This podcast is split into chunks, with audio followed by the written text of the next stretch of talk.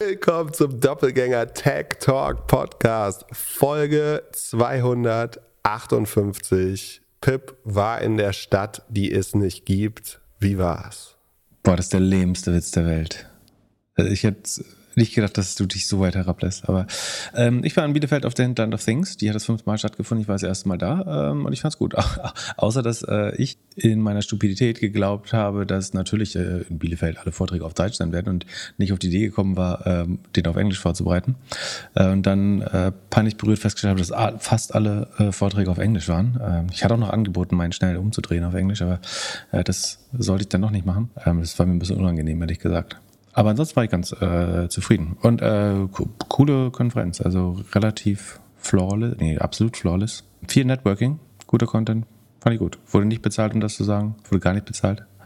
Um, aber ich fand es tatsächlich äh, spannend. Viele nette Leute, viele Hörer getroffen. Und, ja. Sehr schön. Das finde ich gut, dass du für uns auf Deutschland-Tour gehst. Ja, damit du nicht arbeiten musst, äh, genau. gehe ich, geh ich ein bisschen tingeln.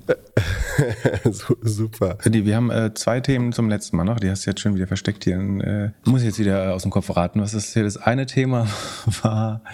Äh, achso, Google. Ähm, wir hatten letztes Mal angekündigt, dass wahrscheinlich Google am, äh, dass die Europäische Kommission am Mittwoch ein Statement of Objections verfassen wird. Äh, das ist die offizielle, weiß ich, Klageschrift ist nicht das richtige Wort, aber sozusagen dementsprechend.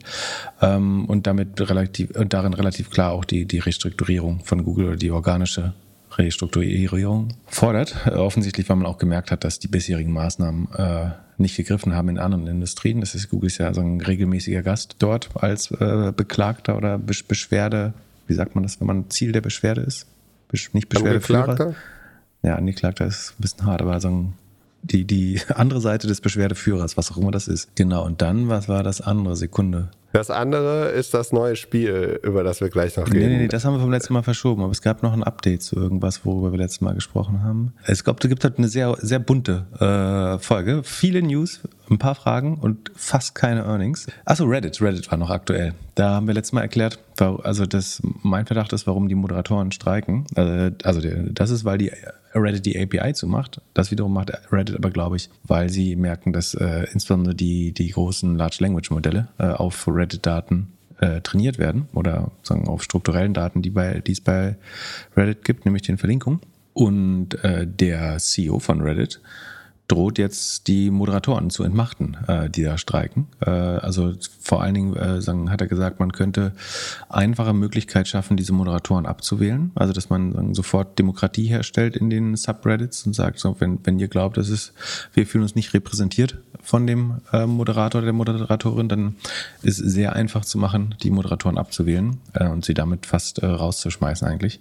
Bin gespannt, wie das noch weiter eskaliert. Das waren die zwei Updates. So. Jetzt kannst du deine, deine Agenda runterarbeiten. Du bist ja jetzt so gut vorbereitet. Äh, ich, äh, ich, äh, ich habe die, Themen einfach, hab die Themen einfach ein bisschen nach links und rechts geschoben, also eigentlich nach unten. Weil, wenn wir schon mal Google waren, können wir gleich noch über die Google News setzen, dass sie die Domains wohl verkauft haben. Hast du, hast du Domains bei Google liegen, die, die, die jetzt Squarespace gehören? Ähm, nee, habe ich nicht. Ähm, es gab mal ein Produkt, das hieß ähm, Google Domains. Da konnte man relativ günstig Domains registrieren. Und das hat Google jetzt aber divestiert, also verkauft. Und äh, es ist an Squarespace gegangen. Genau. Und es ist ja so ein bisschen ein Meme fast, dass Google seine Services äh, killt. Ne? Es gibt so Twitter-Accounts, die heißen Killed bei Google und so. Es gibt einen Wikipedia-Artikel über, äh, der heißt, und das ist eine Kategorie auf Wikipedia sogar, Discontinued Google Services. Da gehört so Artwork äh, dazu, Google Answers, Google Base, Google Blog Search, Google Buzz, Google Checkout, ähm, Google Code Search. Ähm, die meisten kennt, hat man entweder nie gekannt oder äh, schon wieder vergessen. Google Labs, Google Latitude, Inbox bei Gmail, Google Search Wiki, Google Squared, Google Stadia, Google Sync. Ich erinnere mich noch Orchid. an Google Wave. Wave war dieser Messenger, ne? Ja, dieses äh, Desktop Messenger. Gmail Messenger Thema, oder? Ja, ich meine, teilweise sind die dann einfach in anderen Produkten wiedergekommen. Ne? Also es, äh, Stadia gibt es ja weiterhin oder ähm, was habe ich eben noch vorgelesen hier? Ähm, schon wieder äh, Urchin ist halt dann Analytics geworden. Also ähm, der Google Reader ist, glaube ich, back, äh, weg, weg for good, äh, ist für, für immer weg. Aber ja, ein paar ähm, Picknick. Kennst du Picknick? Picasa, das was Google Fotos geworden ist, dann ähm, und zwar jetzt ist Google Domains, äh, das scheint nicht mehr als essentiell angesehen zu werden. Ich weiß nicht, ob, warum man das sinnvoll fand. Äh, irgendwie wollte man wahrscheinlich eine äh, bessere, eine einfache Beziehung zu SMBs aufbauen, könnte ich mir vorstellen. Ich weiß es ehrlich gesagt wirklich nicht, was der, der, die Hypothese hinter Google Domains war. Scheint mir auch kein Kernbusiness zu sein. Und von daher ist es wahrscheinlich richtig, sich da zu refokussieren. Wenn du dazu nichts mehr zu sagen hast, würde ich zum nächsten, um die Agenda äh, überhaupt nicht zu beachten, äh, zum nächsten Thema springen. Sehr gerne. Und, und zwar die, die kleinen Viecher, über die wir letztes Mal nicht ge gesprochen haben. Weißt du noch, was Niantic Labs ist? Äh, waren das nicht die Verursacher äh, des Pokémon-App-Hypes? Genau, das ist eine Spieleentwicklerfirma, die äh, zu oder unterhalb von Google äh, gegründet wurde. Ähm, das erste Game war, glaube ich, der eins der ersten war Ingress. Das war schon so ein Location-based AR-VR-Game oder VR, äh, AR-Game. Dann kam sagen, das, das gleiche so in kinderfreundlich, Pokémon, das relativ äh, weit verbreitet war. Und jetzt gibt es den Nachfolger, das heißt Peridot, Peridot. Und es ist so eine Mischung aus Pokémon Go, Tamagotchi und ja auch Location-based Augmented Reality. Aber ist es nicht einfach nur Pokémon, ohne dass man Nintendo für Pokémon Geld zahlt? Genau, so kann man es auch sagen. Also es ist so ein bisschen weiterentwickelt. Ne? Also du, du musst äh, dich immer darum kümmern und also es hat so diesen Tamagotchi-Effekt, dass du dich kümmern musst, füttern und so und vor, vor allen Dingen viel spazieren gehen. Ähm, es, damit kriegt man wahrscheinlich die Compliance der Eltern, dass äh, man mit diesen Viechern spazieren gehen muss. Das äh, findet finden die Eltern vielleicht sogar gut und erlauben deswegen äh, diese Apps, die wahrscheinlich eher jüngere Menschen anspricht, würde ich sagen, wenn nicht ganz kleine Menschen. Warum baut Google das? Oder warum baut Niantic das? Also ich kann doch mal sagen, was man da so machen muss. Ne? Also du kriegst so ein Vieh, das musst du ein bisschen streicheln und Kunststücke mit dem machen, apportieren lassen. Ähm, dann kannst du es mit verschiedensten Sachen füttern. Die Dinge zum Füttern findest du in verschiedenen Untergründen. Also du musst zum Beispiel in das, das Tierchen, in das Peridot in, in, Sand, in Sand suchen lassen oder in Erde oder in Gras oder im Baum oder in Gebüschen. Und dann findest du da verschiedene äh, Frühlingszwiebeln oder Tomaten, je nachdem, wo man sucht. Oder äh, Seetang, wenn man im Wasser sucht. Genau, dann muss man dem Tierchen Hunde, Hunde oder Katzen zeigen oder äh, andere Menschen zeigen. Und äh, dann wird es immer größer und größer und kann sich dann irgendwann paaren. Dann kriegt man neue bunte Dinger. Also die schlüpfen am Anfang so aus dem Ei und dann kann man die irgendwann äh, paaren mit anderen Nutzern. Dann kommen neue raus. Dann hat man mehrere, äh, um die man sich kümmern muss und hat immer so Challenges und schreitet so weiter voran. Also wie im normalen Leben. Ja, nur virtuell halt so. Können die Kinder sich früh an, die, an den Ernst des Lebens gewöhnen. Es gibt äh, durchaus, also es ist nicht äh, der einfache Antwort natürlich so, die wollen unsere Daten. Ähm, das ist aber, ich glaube, es ist ganz anders. Also die, bauen das auf, weil wenn wir bald alle unsere Brillen aufhaben, bewegen wir uns ja gar nicht mehr. Und dann ist die Welt ja ganz traurig und, äh, und irgendwie, die müssen uns ja auch irgendwie dazu kriegen, dass wir noch irgendwas machen. Und deswegen wenn wir dann mal zwischendurch für eine Stunde so die Brille absetzen und von unserem Sofa runtergehen, dann müssen wir halt draußen irgendwelche, irgendwelche Viecher fangen. Das kann natürlich auch sein. Äh, das wäre eine Möglichkeit. Also das Leben des Lemming. Achso, ich wollte noch bei Google Trends schauen, wie, wie trendy das schon ist. Habe ich ganz vergessen. Sekunde, ich guck mal nach. Ich glaube, wäre wär ich noch sozusagen super operativer SEO, dann würde ich wahrscheinlich eine Webseite dazu bauen, einfach auf Verdacht, dass das äh, erfolgreich werden könnte. Es gibt noch nicht viel Content-Angebote dafür.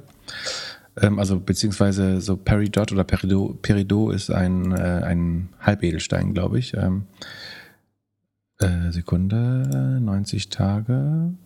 Nee, ist komplett flat. Also das Spiel scheint noch über, also es äh, ist, glaube ich, eine Beta-Version, die ich teste. Es scheint noch überhaupt nicht gegriffen zu haben spannend. Vielleicht kann natürlich auch sein, dass es gar nicht äh, abhebt. Ich kann, was ich überlegt habe, ist, ob die versuchen, ähm, Google Street View billig. Äh, Im Moment fangen ja in Deutschland wieder an, die Street View Autos zu fahren. Ob das eine einfache Möglichkeit ist, eine 3D-Welt zu bauen. Weil du kriegst halt dadurch, dass du in, in verschiedenen Sachen in der Umgebung suchen musst und die Kamera dabei logischerweise die ganze Zeit an ist. Also was, was macht das Spiel, glaube ich, aus Google-Sicht spannend, dass die Kam also gibt Bewegungsdaten, aber die kriegt man mit Android ja auch so eventuell. Ähm, Wobei man kriegt zusätzliche Daten von iPhone-Nutzern, das ist schon mal spannend. Dann kann man nicht sagen, das ist rein Daten, also das Produkt ist nicht so umsonst, sondern bestimmte Sachen kannst oder darfst du kaufen. Das heißt, ich glaube, es ist schon direkter finanzieller Nutzen auch dahinter. Aber dadurch, dass man ständig die Kamera, man müsste mal gucken, was für Daten übertragen werden, während die Kamera an ist, äh, ob das alles hoch in die Cloud geht. Weil dann könnte es spannend sein, um eine 3D-Welt zu bauen, ohne in jedem Winkel Autos äh, fahren zu lassen. Und das Lustige ist, dass ja also ausgerechnet unter, Untergründe wie Sand, Bäume, Sträucher, Pflanzen, Gras und sowas äh, gefragt werden. Ähm, das ist natürlich das, wo die Autos nicht so gut hinkommen. Auch in, auf, über den Spielplatz will man das Google-Auto ja nicht fahren haben. Man möchte natürlich auch nicht irgendein Weirdo mit seinem äh, Handy da Fotos machen äh, sehen. Aber also, wenn ihr jetzt Leute so auf der Straße seht, die so mit dem Handy vor sich vor, sich vor euren Hund stellen und so kreisförmige Bewegungen auf dem Handy machen. Das sind Leute, die Peridot spielen. auf jeden Fall. Das könnte, könnte ein bisschen weird wirken. Ähm, bin gespannt, ob das auch so groß wird wie, wie Pokémon. Ich glaube nicht. Ich glaube, die haben doch gegen Pokémon, also alle Leute, die das machen, haben doch vorher Pokémon gespielt. Wieso sollen die auf, also wieso sollen die auf eine andere Brand, die weniger wert ist, rüberziehen? Ist das Spiel so viel besser? Hm, es hat ein paar andere Features, würde ich sagen. Ich habe noch nicht viel gespielt da drauf. Ich habe es nur kurz an, angetestet. Ähm, ich habe nicht vor, ewig darüber zu berichten. Ähm, aber ich kann mir schon vorstellen, dass es einigermaßen äh, erfolgreich wird. Und würdest du jetzt weniger Google Fotos machen und mehr da versuchen, auf Nummer eins in Deutschland zu sein? Oder auf keinen weltweit? Fall. Nee, nee, so, so, geil ist es nicht. Nee. Da ist noch zu blöd tatsächlich mit. Äh, ich glaube, ähm, die Frage ist, kann das irgendwie echte Haus, Haustiere? Also stell mal vor, wir hätten das zu Corona schon gehabt. Wie viele Haustiere jetzt nicht im Tierheim äh, landen müssten, wenn die, die Menschen mit einem virtuellen Haustier hätten spazieren gehen können draußen einfach und in der Wohnung spielen. Du kannst auch in der Wohnung apportieren und so. Das wäre vielleicht ganz gut gewesen. Ja. Du musst jetzt nicht die ganzen Hündchen im Tierheim sitzen. Aber kuscheln, kuscheln kannst du mit dem, mit dem iPhone ja nicht. Äh, noch nicht, ne? Wird schwer, schwer. Ja. Lass uns eine Hörerfrage machen. Matthias hat geschrieben, er ist 39, gelernter Maschinenbauer und arbeitet seit vier Jahren in einem Startup als Lobbyist, also Öffentlichkeitsarbeit, Politik, Stakeholder Management. Jetzt ähm, möchte er die politische Öffentlichkeitsarbeit mit mehr Business-Themen verknüpfen und sieht da eine Marktlücke, also äh, PR plus Mathe oder Business, äh, Businesspläne. Und äh, da war die Frage nach dem Studium. So Vollzeitstudium würde er zeitlich nicht hinbekommen, aber es gibt ja Online-Kurse und da ist eine Frage, was wir davon halten. Also, wie würdest du so einen Online-Kurs finden oder wenn dein, wenn dein Lobbyist oder PR-Berater sagt, hey, ich, ich würde jetzt gerne hier äh, ja, so, ein, so einen sechs Monate Online-Kurs machen für, für BWL oder sowas? Ist das eine ja, Qualifikation äh, oder ist das eher so ein äh, äh, ja, so ein, so ein äh, Corporate Benefit, dem, den man anbietet, ähnlich wie ein, wie ein, wie ein Fitness-Abo.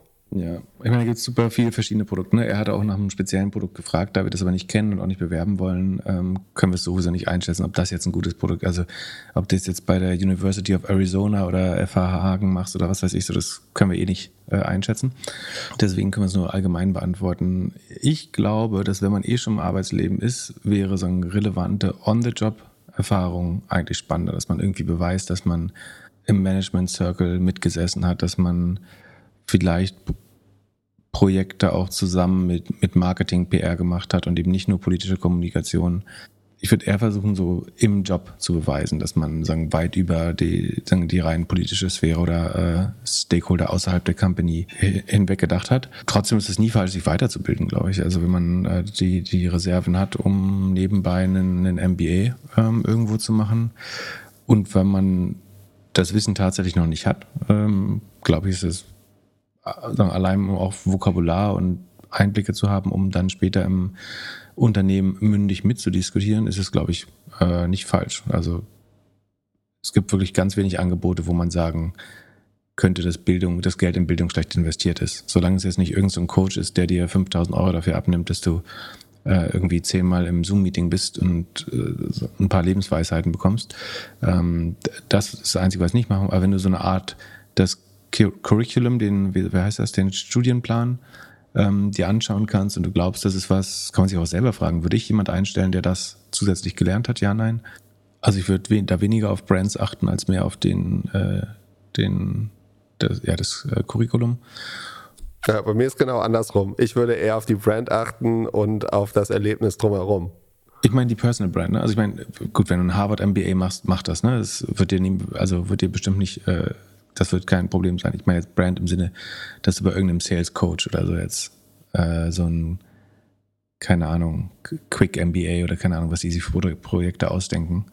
Ähm, das meinte ich mit Brand. Wenn du an einer äh, Ivy League Uni irgendwie ein, ein Sommer-MBA machen kannst oder sowas, why not? Go for it. Aber ich glaube, wenn man das auch, ich glaube, man kann das auch hinbekommen, wenn man es einfach im Job, wenn man die Chance dazu bekommt. Ne? Ist natürlich die Frage, ob das, ob das klappt. Das kann man ja auch einfach im Job besprechen, sonst weiß die Firma schlau finde. Aber ich glaube, beide Wege gehen. Ja, äh, irgendwann, also genau, wie, wie du gesagt hast, ne, irgendwann gibt es vielleicht den Vergleich von einer Person, die einen Bachelor hat und einer Person, die einen Master hat. Und dann ist die Tür oder gibt es das Foto nur für die, für die Person mit dem größeren Abschluss. Aber ja, ich würde auch, äh, ja, ich würde schauen, so ein Executive MBA irgendwie zu machen. Was ich nicht so richtig einschätzen kann, ist, ob das bei politischer Kommunikation dann wirklich hilft. Also ob es diesen, ähm, also ich glaube im Marketing oder SEO ist es zum Beispiel so, dass es hilft, grundlegendes sagen, betriebswirtschaftliches Verständnis zu haben. Ähm, ob das bei Kommunikation jetzt auch so ist, ich, mein Bauchgefühl ist zumindest etwas weniger. Ob's, äh, ich, wahrscheinlich ist es nicht unnütz. Ähm, ist ja immer gut, also ist immer gut zu verstehen, wie Wirtschaft funktioniert. Ja, wahrscheinlich macht Sinn. Ja. Kann man eigentlich verwerfen, den letzten Gedanken. Ja. Was hast du Neues über AI die letzten drei Tage gelernt? Du hast ja deine Keynote, hast du deine Keynote langsamer vorgetragen als damals? Also wird es äh, besser, äh, je öfter du es machst? Hm, mal so, mal so. Ähm, in äh, welcher Universität war ich zuletzt? Äh, in Frankfurt. Ähm, habe ich brutal überzogen und war trotzdem super schnell. Ähm, in Bielefeld habe ich ein paar Folien weggelassen und es hat ganz gut gepasst zeitlich. Ich habe es gestern noch äh, bei einem internen Event gemacht, da äh, durfte ich, glaube ich, überziehen ein bisschen. Ähm, geht so. Äh, aber das Spannende ist, das Gefühl äh, wenn ich die Themen so durchschaue, dass wir uns noch ein paar Wochen offenbar immer wieder darauf beziehen können, weil die scheinen nicht so schnell zu altern, wie ich gedacht hätte. Es ist ganz spannend, es ist rausgekommen und zwar hat eine Studie von Clarify Capital rausgefunden, dass, also was die gemacht haben, ist, dass sie Pitch-Decks genommen haben, die von Menschen äh, gemacht worden sind und haben die sozusagen dann nochmal versucht mit GPT-4 äh, darzustellen. Und dann haben sie 250 Investoren und äh, Business Owner steht hier, wir erklären gleich nochmal, was das ist, ähm, gefragt, sozusagen, in welche der beiden sie investieren würden. Oder nee, sie haben alle gesehen und so mussten Ja, Nein sagen, äh, ob sie investieren wollen oder nicht. Also sie mussten sich nicht entscheiden, weil dann wüssten sie das. Sie wussten nicht, welche Variante Human oder GPT-4 ist, sondern sie haben einfach nur entschieden, wo würden sie investieren und wo, wo nicht und wie viel äh, eventuell. Also was der Unterschied ist, dass es gab also drei Fragen, die hier ausgewertet sind, ist die Einordnung, ob das ein hoch oder sehr hoch qualitatives Pitch-Deck ist war 77 Prozent zu 26 Prozent und die 77 Prozent hat ChatGPT. Also drei Viertel dachten, die von ChatGPT äh, erdachten Pitch-Decks waren qualitativ hochwertig. Bei den menschlich äh, konstruierten war es nur ungefähr ein Viertel. Kernelemente ähm, wurden sehr gut beschrieben im Pitch-Deck, sagten ebenfalls 76 Prozent bei ChatGPT, bei den menschlichen nur 37 Prozent und dass das Problem klar beschrieben war äh, in, in den Pitch-Decks. Auch da hat ChatGPT äh, drei Viertel der, der Stimmen gewonnen, während Menschen nur 40 äh, Prozent gewonnen haben. Und ähm, jetzt kann man denken, naja, vielleicht haben die sich einfach, äh, also vielleicht waren die menschlichen Pitch-Decks einfach schlecht und ChatGPT hat sich perfekt ausgedacht. Ähm, wenn ich den Ablauf richtig verstehe, war es so, dass die menschlichen Pitch-Decks, welche waren, die schon Geld bekommen haben. Also es sind Pitch-Decks, die Funding bekommen haben und die hat man einfach nur versucht nochmal zu renovieren mit ChatGPT. Und äh, das hat, da hat quasi ChatGPT gewonnen. Fairerweise muss man sagen, dass die, also es wird hier von Investors und Business Owners geschrieben ähm, und an einer anderen Stelle stehen dann, einer von fünf Investoren hätte mehr als 10.000 Euro investiert in die folgenden Businesses. Ähm, das heißt, das waren jetzt keine VCs, die da drauf geschaut haben. Äh, ich glaube, tendenziell würde es vielleicht trotzdem gar nicht anders aussehen, ähm, aber es waren sagen im besten Fall semi-professionelle Investoren äh, und ähm, also Unternehmer und Unternehmerinnen und vielleicht ähm, kann es auch sein, dass die so ein bisschen auf grafische Features noch ein bisschen mehr stehen, wobei sagen wahrscheinlich professionelle Investoren auch nicht blind dafür sind. Ähm, aber die Ergebnisse sind eigentlich so klar, dass man schon sagen muss, dass es höchstwahrscheinlich äh, relevant ist. Und es ist ja auch äh, einigermaßen wahrscheinlich, wenn man überlegt, wie viele Trainingsdaten es zu Pitch-Decks gibt, ähm, dass ein, eine generative AI das schon sehr gut kann, äh, ist vielleicht gar nicht so überraschend. Also das Ausmaß überrascht eher, eher wie, wie klar die Ergebnisse sind. Die, die Studie packen wir in die äh, Shownotes, wer sich das nochmal genauer anschauen möchte. Und wenn wir schon bei AI und Pitches sind, warst du überrascht, dass ein europäisches, französisches Startup 105 Millionen Funding bekommt? Ohne irgendetwas? Genau, äh, also naja, die ähm, hatten drei CVs, mehr oder weniger, ähm, und zwölf Mitarbeiter schon eingeworben, das ist vielleicht auch nicht ganz unwichtig. Ähm, ich glaube, Mistral AI heißt es. Das waren so ein bisschen die News der Woche. Wurde viel belächelt, als natürlich vollkommen overhyped. Äh, so siehst du das wahrscheinlich auch schon, wie ich an deinem, äh, deinem äh, schmonzetten Grinsen äh, äh, entnehme. Hat es dich denn überrascht? Oder was denkst du denn dazu, äh, bevor ich hier. Äh, äh, mich erinnert das an so ein Kassensystem aus Hamburg, das irgendwie ultra viel Kohle bekommen hat und nie ein richtiges Produkt rausgebracht hat. Also wahrscheinlich also. ist das, wahrscheinlich ist es jetzt ähnlich wie vor ein paar, paar Monaten mit den ganzen Krypto-Entwicklern oder äh, oft ist ja dann so ein, so ein Thema so, hey, wenn wir, also das Risiko ist sehr klein, weil äh, im schlimmsten Fall machen wir einen Equihire mit den 30 oder 100 AI-Experten, die wir in den kommenden Monaten einstellen. Ja, das wird ein teurer Equihire dann bei 240 äh, Millionen. Äh, ja, aber also ich, ich hatte harte Wimdu-Vibes. Wimdu hat damals ja auch äh, 80 auf 200 geraced, glaube ich, wenn ich mich richtig ja. erinnere. Äh, ich weiß nicht, ob das auch Seed hieß offiziell, aber also es ist die größte Seed-Runde von, also diese, es geht um ein Funding von 105 Millionen auf einer Post-Money-Bewertung. Also die Company nach diesem, dieser Kapitalinjektion äh, ist die Company 240 Millionen wert. Das heißt, vorher war sie 135 äh, wert, äh, obwohl es eben nur zwölf Leute sind und äh, keine Webseite hatte kein Produkt. Das letzte, was ich kannte, war echt Wimno, was so in dem Ausmaß äh, war. Also was die Mistral AI will ein europäisches LLM bauen, also ein großes AI-Modell, wenn ich es richtig verstanden habe. Und ich meine, die Wahrheit ist, das deutlich kostengünstiger zu bauen. Ne? Also ChatGPT hat äh, ja, man, man glaubt, äh, so 200 Milliarden, äh, 200 Millionen, Entschuldigung, 200 Millionen gekostet. Ähm, das umfangreichste Modell, Googles Bart wahrscheinlich auch äh, locker dreistellig äh, in Millionen, äh, wenn nicht mehr. Und von daher, wenn du, wenn dein Anspruch ist, du willst ein europäisches LLM bauen äh, und ein generelles, äh, also sehr breites Modell, dann ist dann die Funding-Summe, glaube ich, realistisch, weil du, du wirst keine nachvollziehbaren Zwischensteps oder Milestones haben, äh, wo du sagst, ja, wir gehen erstmal so weit, wir gucken, wie weit wir kommen und dann holen wir mehr Kapital, sondern du musst das Ding halt einmal trainieren ähm, und das ist mega mega teuer. Ähm, und da ist 105 Millionen, glaube ich, eine realistische Summe, äh, prinzipiell erstmal. Du brauchst ein europäisches Modell. Ich glaube, das könnte schon eine USP sein. Also, dass du sagst, sagen, bei uns wird, das ist, äh, unterliegt der Regulierung in Europa, es ist privacy-sensibel. Ähm, du kannst es vielleicht on-premise laufen lassen, also in deiner eigenen ähm, Hardware-Welt. Ähm, und dann passt man das auf verschiedene industrielle Applikationen an. Das halte ich für ein äh, Modell, was funktionieren könnte oder wo es Nachfrage äh, für gibt. Ich kann mir gut vorstellen, dass Product Market Fit dafür gibt. Das kann, also ich glaube, den Product Market Fit kann man fast skippen, weil ich glaube, Unternehmen würden gern OpenAI nutzen, haben aber auch Restriktionen, warum sie es nicht können oder wollen. Ähm, also warum sie es nicht uneingeschränkt wollen, nämlich äh, Privacy und so weiter, ähm, dass Daten nicht in den USA sein sollen, äh, Regulierung und so weiter. Ähm, von daher ist, glaube ich, nicht blöd. Investiert haben, da können wir auch noch kurz äh, schauen ähm, ist äh, Lightspeed Ventures hat es, glaube ich, angeführt. Dann war, glaube ich, La Familia und Headline eben als E-Ventures drin. Ähm, es wird zumindest gefördert von der ähm, BPI Frankreich, das ist deren Investmentbank, heißt, äh, glaube ich, Banque Publique äh, d'Investissement.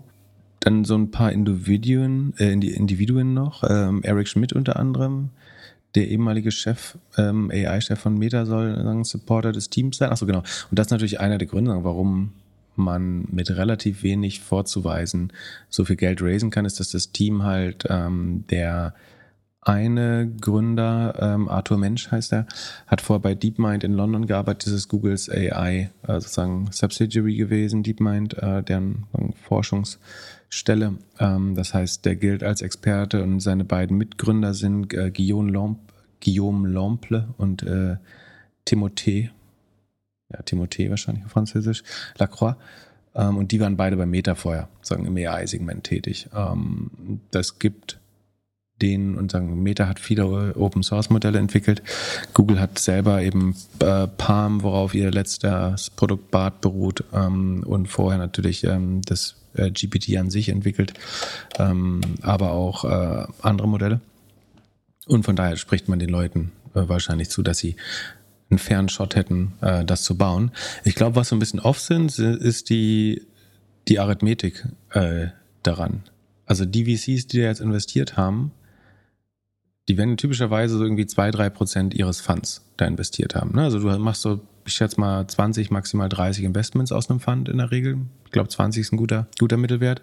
Ähm, und du brauchst ein bisschen trockenes Pulver, um Double Down pro Rate zu machen später. Das heißt, realistisch ist vielleicht zwei, drei Prozent investiert. Und das heißt eigentlich so, die Firma muss sich verfünfzigfachen, damit du einen Fund Returner bekommst. So, das ist ja der Kehrwert. Ne? Ähm, und äh, dein Anspruch im VC ist ein Hit-Business. Du, jedes Business muss, jede Invest, jedes Investment muss die Möglichkeit haben, Fund-Returner zu werden. ansonsten machst du wahrscheinlich dein Handwerk falsch. Und wenn die Bewertung jetzt schon 240 ist, auf der du eingestiegen bist, dann muss das halt äh, mal 50, das sind äh, 12 Milliarden dann hast du aber noch ordentlich Dilution hinterher. Also du wirst ja noch weitere Runden brauchen. Also das wird nicht weniger kapitalintensiv mit der Zeit höchstwahrscheinlich, weil du weitere Iterationen später auch wieder neu trainieren musst. Ähm, das heißt, bis dahin hast du vielleicht mehr Firmenwert geschaffen, aber du wirst wieder verwässern und wieder viel Geld brauchen. Man hat ja gesehen, was die Funding-Runden bei OpenAI waren zuletzt. Ähm, das heißt, am Ende muss das eine 20 Milliarden Company sein oder es wird kein wirklich guter Deal. Und wie gesagt, du hast massiven Kapitalbedarf. Das ist nicht in irgendeiner Weise Asset-Light das Modell, sondern du brauchst äh, Ressourcen. In den USA ist es inzwischen so weit, dass die VCs äh, nicht mehr Basketballspieler und äh, Rapstars mitbringen, sondern Nvidia-Chips äh, in die Gespräche, um, um, die, um, die, um die Firmen zu überzeugen. Äh, berichtet ein Medium, was ich leider vergessen habe. Ähm, aber die, die, die Ressourcen, also äh, Training-Ressourcen zu bekommen, bei die, also die großen GAFAs sitzen ja auf ihren eigenen Chips quasi oder den, da, da, möchte man wahrscheinlich nicht in die Cloud gehen äh, unbedingt. Und alle, die unabhängig bleiben wollen, müssen mit Nvidia-Chips arbeiten. Und bei Nvidia steht eine lange Schlange äh, vor, vor, der Tür irgendwie, als, als wenn da Klopapier zur Pandemie verkauft wird. Und von, von daher ähm, hast du halt einen hohen Kapitalbedarf mit dem äh, Modell, würde ich sagen. Sind die überhaupt in der Lage, irgendwie in europäisch das zu bauen? Also die Infrastruktur, wenn, man, wenn du jetzt sagst, das ist jetzt voll europäisch, haben wir überhaupt die Infrastruktur dafür? Ähm, ich glaube, also am Ende brauchst du Grips und also Grips, Daten und Hardware und später Distribution, wenn du es anwenden willst. Aber da ist ja, ich glaube, es soll ein B2B-Modell werden oder überwiegend B2B. Das heißt, es wäre Sales, so das kann, kann man in jedem Land machen. Äh, Daten sollte es auch genug geben. Das, das Problem, also es wird am Ende Hardware. Die Frage ist, wie kann sich Europa genug Hardware, Zugang zur Hardware äh, sichern letztlich? Das wird schwer. Äh, ich hatte eine spannende Diskussion auf, äh, in Bielefeld über die Kompetitivität von China bei, bei AI. Ob China nicht, also A, sagen, versuchen wir mit aller Macht zu verhindern, dass irgendwelche Chips nach China gehen, äh, was für Europa und die USA wahrscheinlich gut wäre, sagen, um einen Vorsprung zu behalten. Das heißt, äh, das, das Hardware-Problem hat China auch und ich bin mir sicher, dass sie alle möglichen Pläne haben, das irgendwie trotzdem hinzubekommen. Und das andere ist ja aber, dass China nicht auf 100% der Daten lernen kann und die Modelle alle noch strenger als wir nachzensieren muss. Also wir, unsere Modelle sind ja auch zensiert letztlich, damit die keinen Unfug anstellen. Ähm, sind gewisse Antworten ausgeschlossen, so auf dem, äh, auf dem wie heißt das Layer bei Microsoft? Äh, ich habe vergessen, wie es äh, dann das irgendwie Composer Layer oder sagen, wo die Antworten zusammengebaut werden, die Bedienebene. Ähm, das geht ja, sagen, wird ja nochmal gefiltert. Falls da jetzt steht, wie man eine Bombe baut oder so, dann, wird es eben rausgenommen. Aber der Aufwand dafür ist in China ja viel größer, weil da viel mehr Dinge sind. Äh, ist so ein bisschen wie das Internet. Also Diktatoren haben halt kein Interesse daran, dass es sagen, freie Informationen frei fließen. Und sie können eigentlich auch nicht an einer allwissenden AI Interesse haben weil die ja auch wüsste, wie schön es in anderen Ländern ist und wie frei andere Länder sind und dass ähm, Kommunismus vielleicht keine auf dauerhaft äh, gangbare Regierungsform ist. Deswegen könnte es sein, dass es für, für China echt schwer wird, äh, da Schritt zu halten, obwohl sie sagen an Ressourcen wirklich sehr viel. Also ähm, sie sind die zweitgrößte Nation, was äh, Investitionen angeht, definitiv. Äh, sie werden ist es eins der, Land, das, eins der Länder, das am stärksten, nee, das Land, das am stärksten profitieren wird vom Einsatz von AI. Äh, dennoch relativ gesehen. Ähm, letztes Mal haben wir gesagt, oder vorletztes Mal, dass China bis 2030 das Bruttosozialprodukt von Deutschland hinzugewonnen zu, zugewinnen wird, nur durch den Einsatz von AI. Aber eigentlich haben sie, glaube ich, strukturell so ein paar Nachteile, die es nicht einfacher machen, äh, gute, gute Anwendungen zu bauen, wenn man immer schauen muss, dass da nicht aus, äh, aus Versehen die Wahrheit rauskommt. Ja, sie können es ja bei anderen Leuten testen. Also TikTok lernen sie ja sehr viel wahrscheinlich. Ja, genau. Sie können es im Ausland entwickeln und dann im Inland zensiert äh, testen, zum Beispiel. Das wäre eine Möglichkeit, genau. Äh, die, die andere Frage ist, 105 Millionen, ja, so viel brauchst du wahrscheinlich, um wirklich groß, also um ein gutes Team aufzubauen, wirklich große Modelle zu trainieren. Aber wäre es für B2B-Anwendungen nicht vielleicht doch besser, eins dieser Open-Source-Modelle äh, weiterzuentwickeln? Ich habe ja so einen Vergleich gehabt, ähm, um jetzt äh, rein zufällig nochmal auf meine ähm, Präsentation äh, zurück, zurückzukommen. Äh, also ich, tatsächlich kann man das immer wieder gebrauchen. Ich, bin selber überrascht. Ähm, Sekunde, die heißt 2023. Die Präsentation findet ihr auf doppelgänger.io slash AI. Ach gut, dass du sagst, ich hätte es ganz vergessen. In Slide 61, das letzte Mal war es 62, jetzt 61. Slide 61 sieht man, ja, also das ChatGPT ist halt dieses eine Trillion oder das ist dann eine Billion Parameter Modell. Ähm, also die, die Neuronen, wenn man so will, äh, ist stark vereinfacht in dem Modell. Es ist halt eine Million so kleine Schalterchen. Im Kopf, im menschlichen Kopf gibt es übrigens 10 Milliarden. Und das hat halt 200 Millionen gekostet zu trainieren. Dann gibt es Google Bart, das hat nur 137 Milliarden, also nur ein Siebtel ungefähr von äh, ChatGPT, ist auch nur 7% schlechter in der, äh, in der Performance. Also es beantwortet manche Fragen besser, ähm, ein paar schlechter auch, ähm, viele gleich gut, äh, aber insgesamt sagen, erreicht es 93% der Performance von ChatGPT. Und dann gibt es Vicuna 13b, das heißt 13b, weil es nur 13, Bil äh, also Englisch Billionen, dort 13 Milliarden Parameter hat. Also es ist nur ein Zehntel von Bart vom Umfang und es hat angeblich nur sagen, umgerechnet 130 US-Dollar gekostet zu trainieren und kommt aber auf die fast gleiche Performance wie Googles Bart und auf 92 Prozent von ChatGPT. Äh, die Frage ist eher, sagen, also sollte man nicht lieber kleinere Open-Source-Modelle mit, mit besseren Daten äh, trainieren ähm, oder auf sehr spezialisierte Use Cases oder sollte man wirklich noch ein so ein Megamodell bauen? Aber gut, wenn du das europäische Modell bauen willst, als sozusagen Gegenpart zu ChatGPT oder BART, dann willst du wahrscheinlich ein breites Modell und dann musst du aber auch, dann brauchst du auch 100 Millionen. Das ist, glaube ich, die Wahrheit. Anders, anders geht es ja nicht. Wenn du ein breites bauen willst, ob das der richtige Weg ist, bin ich mir nicht so sicher. Aber sonst gäbe es ja kein europäisches. Von daher. Und? Genau. Wie gesagt, ich bin mir nicht so sicher bei der, bei der, also es ist so eine, eine asymmetrische Wette, würde ich sagen, aber in die falsche Richtung. So, man sagt ja asymmetrische Wette, wenn äh, Risiko und ähm, Chance falsch verteilt ist oder zum Beispiel das, äh, die Chance deutlich größer ist äh, als das Risiko. Hier in dem Fall glaube ich, dass ähm, vielleicht das Risiko auch ein bisschen re reduziert sogar, aber äh, die Chance ist, wenn du schon bei 240 Millionen einsteigst, ähm, glaube ich, nur noch begrenzt groß. Aber wir werden sehen. Ähm, vielleicht wird es ja mehr als 20 Milliarden äh, wert oder in meiner Rechnung ist ein Fehler. Ähm, bin gespannt. Ja, dann äh, muss es auf jeden Fall schnell Unicorn werden. Also in diesem Jahr müssen wir noch drüber sprechen, dass sie, dass sie jetzt Unicorn-Status erreicht haben. Ich bin gespannt, wie schnell das, also ob die jetzt anderthalb Jahre untertauchen, quasi, oder zwei Jahre untertauchen und das bauen. Oder ob es relativ schnell erste Ergebnisse geben wird. Oder dass in sechs Monaten kein Mensch mehr von ChatGPT spricht und äh, es auch egal ist, was sie sich da vorgenommen haben. Und alle wieder in NFTs im äh, Metaverse züchten, meinst du? ja, oder irgendwelchen Teletubbies hinterherlaufen. Ja, ich glaube, das wird nicht der Fall sein, aber gut, wir, wir werden es sehen. Äh, Meta hat, hat die Woche auch irgendwie ein paar Sachen announced, oder? Zur AI. Die müssen sich jetzt auch positionieren, dass das Ding vielleicht nicht ganz so groß ist wie das Metaverse. Genau. Ähm, Meta hat bekannt gegeben, dass sie weiter auf Open Source Modelle setzen werden, also ihre Modelle überwiegend Open Source machen werden.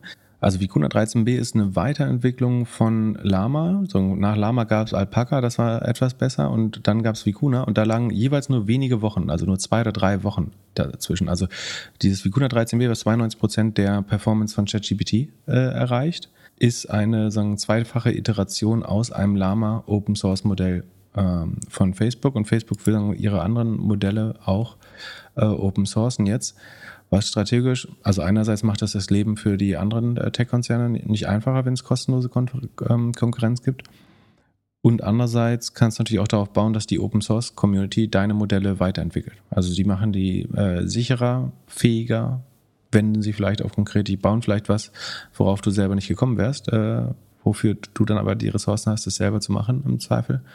Also du lernst schneller und dein Modell wächst so ein bisschen mit. Ich weiß nicht, ob du sogar eventuell, je nachdem, wie es eingesetzt wird, also ob es auch bei Facebook läuft oder ob es bei den Entwicklern läuft, ähm, würdest du eventuell sogar noch Daten äh, und Ergebnisse bekommen und die, die Inferenz, also die Aussagen des Modells. Ähm, aber es ist zumindest eine spannende, ein spannender Approach, glaube ich, das Open Source zu machen wenn man glaubt, man kann mit den ganz Großen vielleicht auch nicht mithalten, ähm, dann zu sagen, dann, dann partnern wir mit dem mit der Rebellenallianz äh, und äh, der Open Source Community, ähm, finde ich äh, strategisch gar nicht so blöd, ähm, ehrlich gesagt. Und zum Abschluss von AI kam noch eine Frage zu deiner Hypothese, AI Mittelmaß wird wertlos. Die Frage ist, ob du da nochmal tiefer reingehen möchtest, weil ja der Output auch vom Input irgendwie abhängt und wahrscheinlich ja die Trainingsdaten immer besser werden und deswegen auch bessere Sachen als Mittelmaß irgendwann wertlos werden könnten. Genau, also der User sagt, dass eine, einer der Vorteile von Machine Learning ist, dass man die Trainingsdaten gewichten könne. Und so könnte man ja sozusagen gute Trainingsdaten oder Expertenmeinungen so hoch gewichten, dass die AI eben so schlau, nicht mehr so schlau wird wie der Durchschnitt oder die Konsensmeinung, sondern wie die schlauste Meinung. Ähm, dazu bräuchte man ja jemanden, der weiß, was die schlauste Meinung ist. Ähm, also das, man kann das natürlich über, man könnte es so wie Google machen mit so einem äh, PageRank-Algorithmus, dass man sagt, die, die Meinungen, die am meisten zitiert werden, ähm, das ist ja das Google-System, wer die meisten Links bekommt, die meisten Referenzen, ähm, äh, Zitate, der wird bei Google tendenziell weiter oben stehen. Ähm, das hat lange Zeit ganz gut funktioniert, aber das führt nicht zwangsläufig dazu, dass die schlauste Antwort oben steht, sondern die populärste. Das heißt, sei denn, man geht sehr stark auf den, auf den akademischen Sektor, was Google ja auch gemacht hat. Aber ich glaube nicht, dass das das Problem vollends löst, weil populär nicht gleich richtig oder schlau ist. Ich glaube, dass es die, die Konvergenz zur Konsensmeinung oder zum Durchschnitt trotzdem geben wird. Also und vor allen Dingen geht äh, das größere Problem noch, äh, ist ja, dass sagen, Vielfalt, Meinungsvielfalt äh, flöten geht. Also dass du, es gibt halt Probleme, wo es auch nicht nur eine Antwort gibt. Oder sagen wir selbst wenn bei einem SEO-Audit, da kann, also ich will, frag ChatGPT, wie meine Webseite besser aussehen könnte. Dann kriege ich halt irgendwelche allgemeingültigen äh, Tipps, die ich machen kann, so ein paar Titel verändern und dies und das und bla bla, mehr Content schreiben. Das stimmt vielleicht alles so, das ist für Webseiten, die schon einigermaßen optimiert sind, vollkommen nutzlos oder sogar schädlich. Bin gespannt, wie viel Arbeit damit zerstört wird in Zukunft, weil äh, jemand glaubt, äh, ChatGPT kann das besser. Und sagen, wirklich tiefgehende strukturelle Probleme kann im Moment zumindest, das kann sich alles noch ändern in der Zukunft, aber ChatGPT glaube ich nicht lösen. Ich glaube schon, dass das immer besser wird, das ist gar keine Frage. Und dass dieses, ähm, dass es nur den Mittelmaß be bedroht, das ist definitiv auch eine temporäre Aussage. Ich glaube schon, dass es äh, sehr, sehr breit, sehr tief schlau wird äh, in den nächsten äh, zwei, drei Jahren AI und sich da sagen, sehr schnell entwickelt.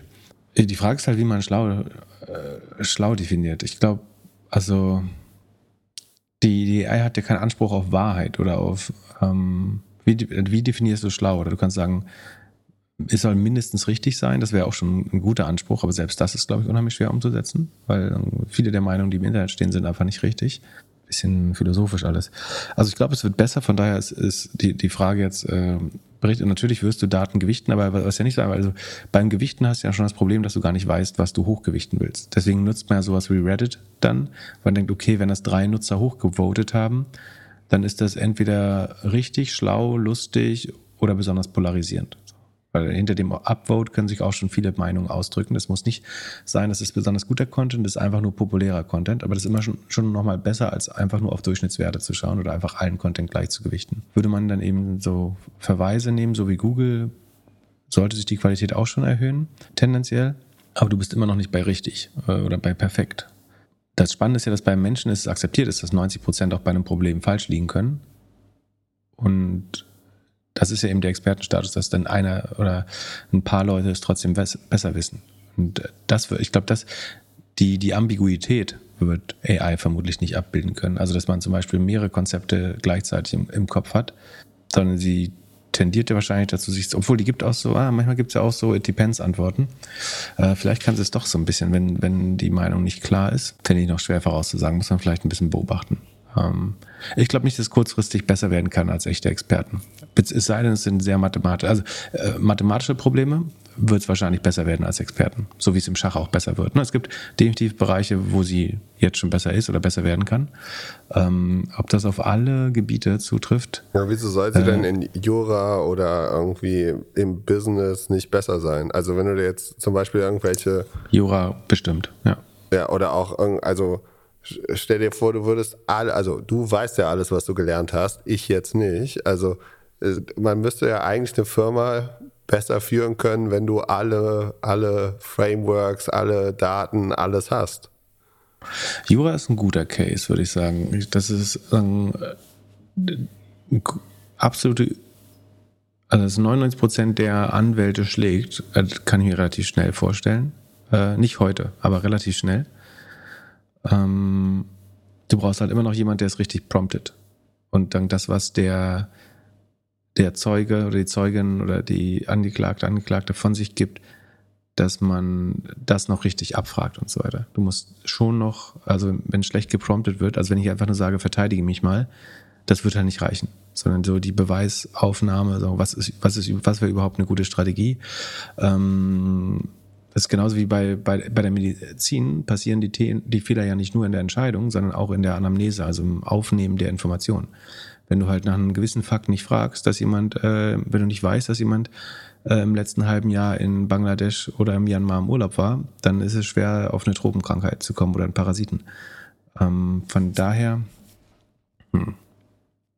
aber ich meine, da kann man auch Checklisten und also ich glaube, es gibt schon, also Medizin und äh, Jura glaube ich schon, dass das sehr schnell geht. Ähm und wieso Business nicht? Wir haben doch jetzt vorhin hast du uns so erklärt, dass die AI die besseren Pitch-Decks schreibt.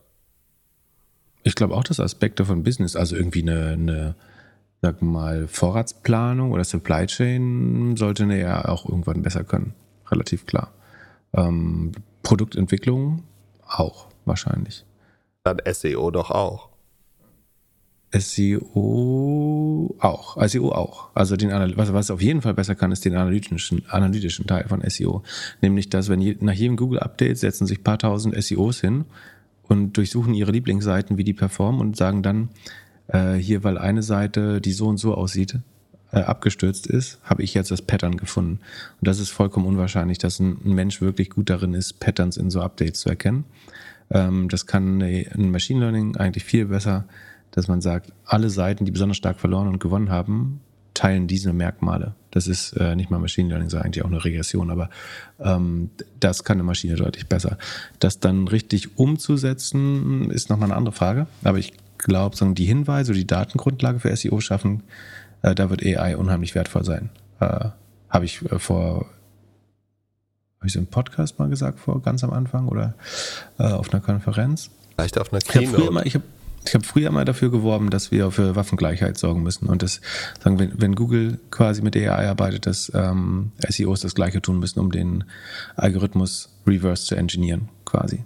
Ähm, ich glaube, es war tatsächlich äh, auf einer SMX oder so mal, keine Ahnung. Ja, nee, es, es gibt schon, ich, ich wüsste, ich glaube, was intellektuelle Arbeit ist, ist bedroht. Punkt. Äh, alles, was, was eigene Recherche braucht, also was Social Recherche braucht, was Social Engineering braucht, die Journalistenarbeit.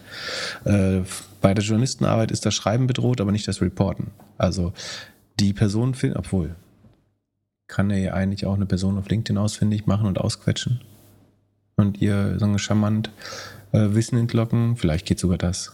Ansonsten würde ich sagen, das eigentliche Reporting ist relativ schwer zu ersetzen und super wertvoll, weil die AI von alleine ja keine neuen Fakten schaffen kann, sondern nur auf Fakten angewiesen ist. Achso, und das ist noch das andere Problem, warum die Qualität, äh, es gibt dieses Rekursionsproblem, nämlich dass die Qualität der Out, des Outputs der AI ähm, immer weiter sinken würde, wenn sie von sich selber lernt. Das ist so ein bisschen äh, der Hund, der immer seine eigene Pupu isst. Ähm, da, die wird halt nicht, es wird halt nicht besser, was da hinten rauskommt. Dadurch, wenn du, äh, wenn die AI selber aus AI generierten Inhalten lernt, dann führt das äh, zu einer Ver Verengung äh, des, des Informationsraums, äh, würde man vermuten. Und äh, das ist noch eine andere Schwäche, die ist, äh, wo, wie gesagt, die Vielfalt der Meinung und Heterogenität der Information ist, glaube ich, noch ein Wert. Aber das ist alles auch Status heute. Ich glaube, natürlich macht man sich genau darüber gerade überall Gedanken und überlegt, wie man sowas besser abbilden kann. Sollen wir über das witzigste Video der Woche reden? Äh, ich weiß noch nicht, welches das ist, glaube ich, aber. Kinder lernen im Virtual Reality, also lernen besser zu lernen in Virtual Reality. Gab es da ein Video zu? Achso, dann habe ich das sogar verpasst. Sekunde. Das muss ich mir noch anschauen. Das, äh, kannst du, äh, schaust dir an. Ah, warte mal kurz, warte mal kurz, warte mal, warte mal. Okay, das ist super cringe. ähm, also teilweise nachvollziehbar, äh, aber super cringe. Ähm, weil es ist leider zu lang, sonst hätte Jan das mal einspielen können. Ähm, Erklärbar. Also wir sind, äh, es kam, ich glaube heute oder diese Woche eine Pressemitteilung von ja, oder ich habe es auf LinkedIn gefunden, ähm, von Go VR. Und zwar ist das das neue Virtual Reality, das immersive Lernprodukt von Go Student. Das passiert natürlich mit der äh, Meta Quest, also das wurde in Zusammenarbeit mit Immerse, die bauen äh, so Lern- und Weiterbildungserfahrung äh, mit Hilfe von AR, äh, kann man glaube ich sagen, ähm, und unterstützt von Meta ähm, gebaut. Ähm, ich wollte erst fragen, wer, wie viel Geld oder wie viel Ressourcen Meta zur Verfügung gestellt hat. Es gab ja mal es wurde immer gesagt, dass äh, einer der großen Kostenpunkte von, äh, des Metaverse sind, dass Meta für andere Firmen Apps entwickelt, äh, für Brands im Metaverse, um das überhaupt mit Content äh, zu füllen. Das heißt, es könnte sein, dass Meta das sogar mit Ressourcen unterstützt hat, weiß ich nicht. Vielleicht haben sie auch nur mit Know-how unterstützt. Das kann man nur mutmaßen. Aber auf jeden Fall ähm, kann man, es gibt viermal schnellere Lernerfolge angeblich, äh, mehr Selbstbewusstsein, bessere Noten logischerweise. Ich glaube, was schon Sinn macht, dass Menschen, die schüchtern, es geht hier um Sprache lernen vor allen Dingen, dass Menschen, die schüchtern sind, im Metaverse so ein bisschen die Realität vergessen und ihre Schüchternheit ablegen. Ähm, das könnte natürlich funktionieren, aber meine, ich glaube, wenn ich irgendwas gemacht hätte, wäre es ja auf AI zu setzen, eigentlich, logischerweise. Ähm, aber weil so eine meiner Thesen für, für diese Präsentation ähm, war, dass eigentlich niemand, also Go Student kam da ganz kurz äh, vor drin. Und meine These ist eigentlich, dass niemand wird mehr Nachhilfekurse Kurse, ähm, mit echten Tutoren geben will, weil sagen, die AI sollte relativ schnell, äh, also wenn Go Student hoffentlich alle Nachhilfen aufgezeichnet hat, sollte eine AI relativ schnell in der Lage sein, äh, Kinder besser zu unterrichten als der durchschnittliche Tutor zumindest.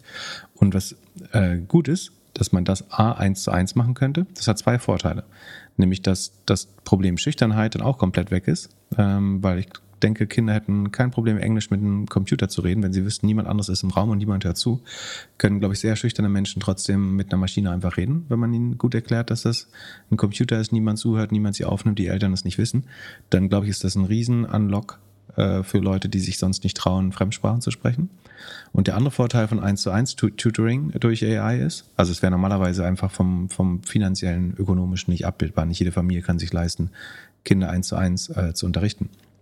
Aber der große Vorteil wäre, dass es durch AI eben ermöglicht wird, das zu tun und dass dadurch Kinder sagen, in ihrer individuellen, äh, nicht nur Kinder, auch Erwachsene oder Heranwachsende, aber in ihrer individuellen Geschwindigkeit trainieren können oder lernen können. Also du kannst halt, die AI könnte ständig checken, ob jemand mental schon ausgecheckt ist, äh, ob er Nachfragen hat und das Lerntempo sehr gut mitbestimmen äh, und zwischendurch kontrollieren. Genau das, wofür Lehrer heutzutage keine Zeit mehr haben. Könntest du alles im 1 zu 1 Training machen. Die Leute, die ähm, sehr lernfähig sind, könnten massiv gefördert werden. Und Leute, die langsamer sind, könnten auch sagen, ihren, äh, ihren Ressourcen entsprechend ähm, gefördert werden. Was für den Durchschnitt der also nicht nur für den Durchschnitt, sondern für jeden Einzelnen eigentlich die bessere Erfahrung sein sollen. Ich glaube, es ist trotzdem noch sinnvoll, dass man in Klassen gewisse Stunden hat. Aber ich glaube, dass dann Hausaufgaben demokratisieren, in Anführungsstrichen, durch AI halte ich für deutlich schlauer, als jetzt, dass die Tutoren sich in der in Virtual, in Virtual Reality bewegen. Das scheint mir nicht der große, das ist die große Debatte, ist VR oder AI wichtiger oder spannender. Ich hätte das Problem, und das ist eigentlich gut, man muss jetzt sagen, das Ding hier zu bauen hat bestimmt ein Jahr gedauert oder anderthalb Jahre. Ähm, und würde man heute entscheiden, könnte ich mir vorstellen, vielleicht hätte man AI genommen und nicht VR. Aber ich glaube, der größere Durchbruch ist, dass eins zu eins Tutoring mit AI möglich wird. Ich meine, ganz ehrlich, um einem Fünfklässler Unterricht zu geben, ist ChatGPT gut genug. Und wenn nicht, wird es das sehr, sehr schnell. Wenn du, vor allen Dingen, wenn du eventuell mitgeschnittene äh, Lessons hattest von früher. Und das, glaube ich, ist eigentlich die viel größere Opportunity. Deswegen finde ich jetzt das VR, ich meine, es sind hier so ein paar Statistiken dabei, die dafür sprechen, dass es erfolgreich ist.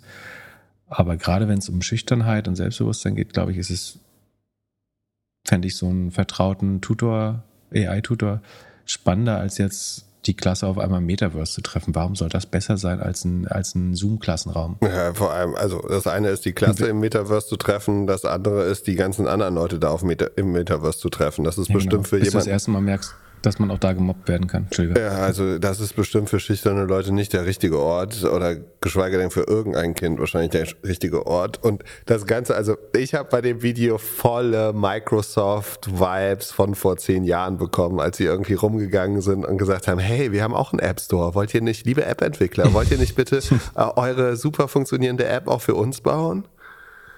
Du siehst das als äh, Apple-Konkurrenten vor Dingen wieder? Oder? Halt, ich sehe es einfach als Meta, die halt versuchen, Cases dahin zu kriegen und, und äh, ja, und mit Schulen oder äh, mit Schule und Bildung ist ja immer schön, ein Produkt irgendwie in die Masse zu bekommen oder Geschichten zu erzählen und das ist halt einfach ja, gute PR, die wahrscheinlich ein bisschen was gekostet hat.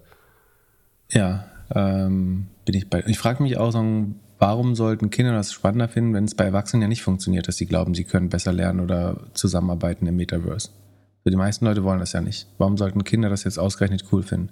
Klar, das ist so ein bisschen spielerisches Lernen, das verstehe ich schon. Das kann kurzzeitig äh, spannender sein, aber dass du, äh, das Fiese ist, du, ich kann diese Ergebnisse ja erzeugen, wenn ich im, ich mache im Metaverse einfach super interaktive Kurse, wo es viel Back and Forth gibt, viel irgendwie, ich gestalte den Unterricht einfach ganz anders, als ich es vorher auf Zoom habe. Natürlich werden die Ergebnisse dann besser sein. Aber würde ich, würde ich einen Unterricht in Zoom oder im Klassenraum genauso interaktiv machen, vielleicht wären auch da die Ergebnisse besser. Äh, das ist die Frage, ob man da wirklich Äpfel mit Äpfeln vergleichen kann äh, oder ob das nicht noch ganz andere Gründe hat, nämlich dass es interaktiver ist. Äh, dass nicht die Technologie, sondern die andere Unterrichtsführung eigentlich der, der Grund ist. Und der Grund, warum ich es, glaube ich, wie gesagt, ich glaube, man konnte nicht einfach zwischen VR und AI entscheiden, sondern im Zweifel sollte man beides machen oder hat sich viel früher entschieden, als man, als diese scheinbare Entscheidung zur Verfügung stand. Aber das Problem ist, dass das hier löst ja nicht die Probleme von GoStudent. Das heißt, du brauchst weiterhin einen Lehrer äh, oder einen Tutor. Ähm, das geht weiterhin von der Rohmarge ab. Die Schülerzahl steigt nicht mehr. Also ich glaube, ich glaube, es sind 600, 700 Millionen in GoStudent äh, geflossen, wenn ich mich nicht irre. Ich glaube, drei Milliarden oder so. Äh, letzte Bewertung von Prosus Softbank Deutsche Telekom. Äh, die haben 300 Milliard Millionen im Januar 22 raus, raus, äh, reingegeben. Damals, die müssten auch, glaube ich, bald wieder rausgehen zum Fundraising, würde ich denken. Ähm, haben auch schon 350 Leute entlassen und USA, Kanada, Schweden zugemacht. Äh, gleichzeitig oder kurz vorher aber noch ihren Studienkreis in Deutschland zugekauft, in Spanien, UK und Österreich äh, hinzugekauft. Äh, ich glaube, weil relativ klar war, dass nach Corona der Traffic runtergegangen ist. Das sieht man bei SimilarWeb eigentlich ganz gut und das, äh, das, das Paid Search Traffic stark zurückgefahren wurde, dass der Gesamttraffic ähm, äh, bestenfalls stagniert, eigentlich runtergeht. Ähm, also Ghost Students Erfolg war so ein bisschen Corona-Baby auch. Und ja, dann hat man halt das Problem, dass man immer die Tutoren bezahlen muss, äh, weiterhin. Und da wäre AI ja viel spannender, weil AI hat Cost of Revenue von 5 bis 10 Prozent vielleicht. Das heißt, du hast 90 Prozent Rohmarge, während ähm, GoStudent ja schon für die relativ hohe Take-Rate kritisiert wird, wenn man sich die, die Erfahrungen und Meinungen im Netz durchliest. Ähm, dann sind nicht alle Tutoren super happy damit, würde ich sagen, ähm, und auch nicht alle Kunden. Und äh, ich glaube, sie nehmen sich 30 Prozent, also schlagen 50 Prozent auf den Tutorenpreis auf, wenn ich mich nicht irre. Und das mit AI zu ersetzen, wäre natürlich viel spannender. Dass du sagst, hier kriegt jeder 1, 1 zu 1 Training. Ähm, wir können da 10 Prozent, äh, das Zehnfache aufschlagen auf die Kosten der AI äh, und sind damit immer noch günstiger als das jetzige Produkt. Äh, und so können sich auch sagen, andere Schichten das leisten. Das hielte ich eigentlich für das wichtigere Produkt im jetzigen Stadium als so ein Virtual Reality Shishi. Auch wenn es ein schönes Projekt, glaube ich, PR-mäßig für Meta ist äh, und für Kostüm wahrscheinlich. Und äh, ich bin gespannt, ob man in der breiten Masse schafft, diese Ergebnisse zu erzielen. Plus, dass natürlich jedes Kind jetzt äh, eine Quest Pro braucht dafür, warum es wiederum schlau ist, das von Meta zu unterstützen.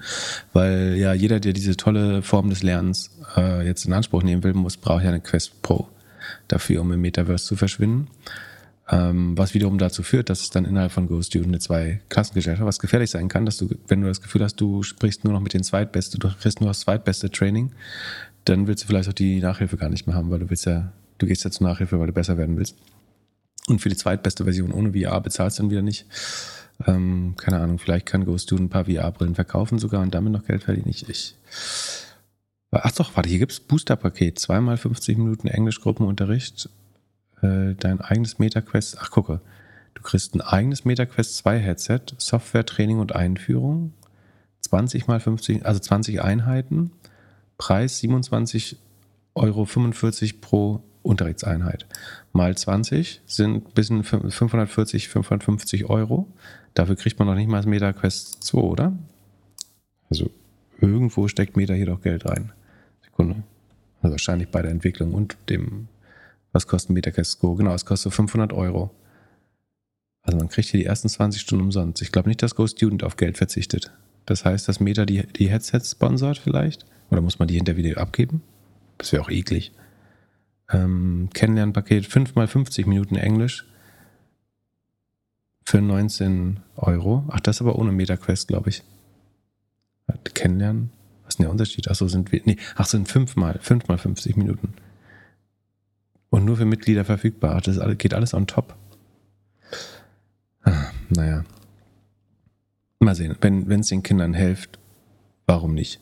Ähm, aber ich glaube, viel spannender äh, ist, und ich meine, das 1 zu 1, die 1 zu 1 Weiterbildung, das kannst du auf jedes Thema. Das kannst du auf MBA beziehen, das kannst du auf berufliche äh, Fortbildung beziehen, das kannst du auf äh, Tutoring im Studium beziehen. Das Hauptproblem des Gruppenunterrichts ist ja, dass nicht alle Leute gleich äh, lernen, dass dadurch sagen, leistungsfähige Menschen brutal gelangweilt werden und äh, weniger leistungsfähig werden eventuell, dass andere Leute einfach nicht hinterherkommen, den Anschluss verlieren und das komplett aufgeben. So, ich habe Französisch habe ich zum Beispiel irgendwann den Anschluss verloren und einfach aufgegeben, mehr oder weniger. So, dann konnte ich nur noch sagen, ich mache meine, kann, meine Hausaufgaben nicht gemacht. Und das war es für mich mit Französisch. Also, wenn du die Gap schließen kannst, glaube ich, erreichst du durch alle Klassen bessere, ähm, bessere Ergebnisse. Ich glaube, dafür ist das ein super Use Case von AI. Und ich glaube, teilweise ist es jetzt möglich und teilweise wird es den durchschnittlichen oder 80, 90 Prozent der Lehrer wahrscheinlich in weniger als zwei Jahren schlagen in den allermeisten Fächern. Und es wird viel geduldiger sein auch. Also du hast halt nicht mehr die Gefahr, dass der Lehrer einfach oder die Lehrerin einfach, ähm, sagen wir mal, nicht zu deinem Stil passt, vorsichtig gesagt. Oder einfach ein ganz schlechter Lehrer ist. So. Es gibt ja auch einfach Lehrer, die jetzt nicht super motiviert sind selber.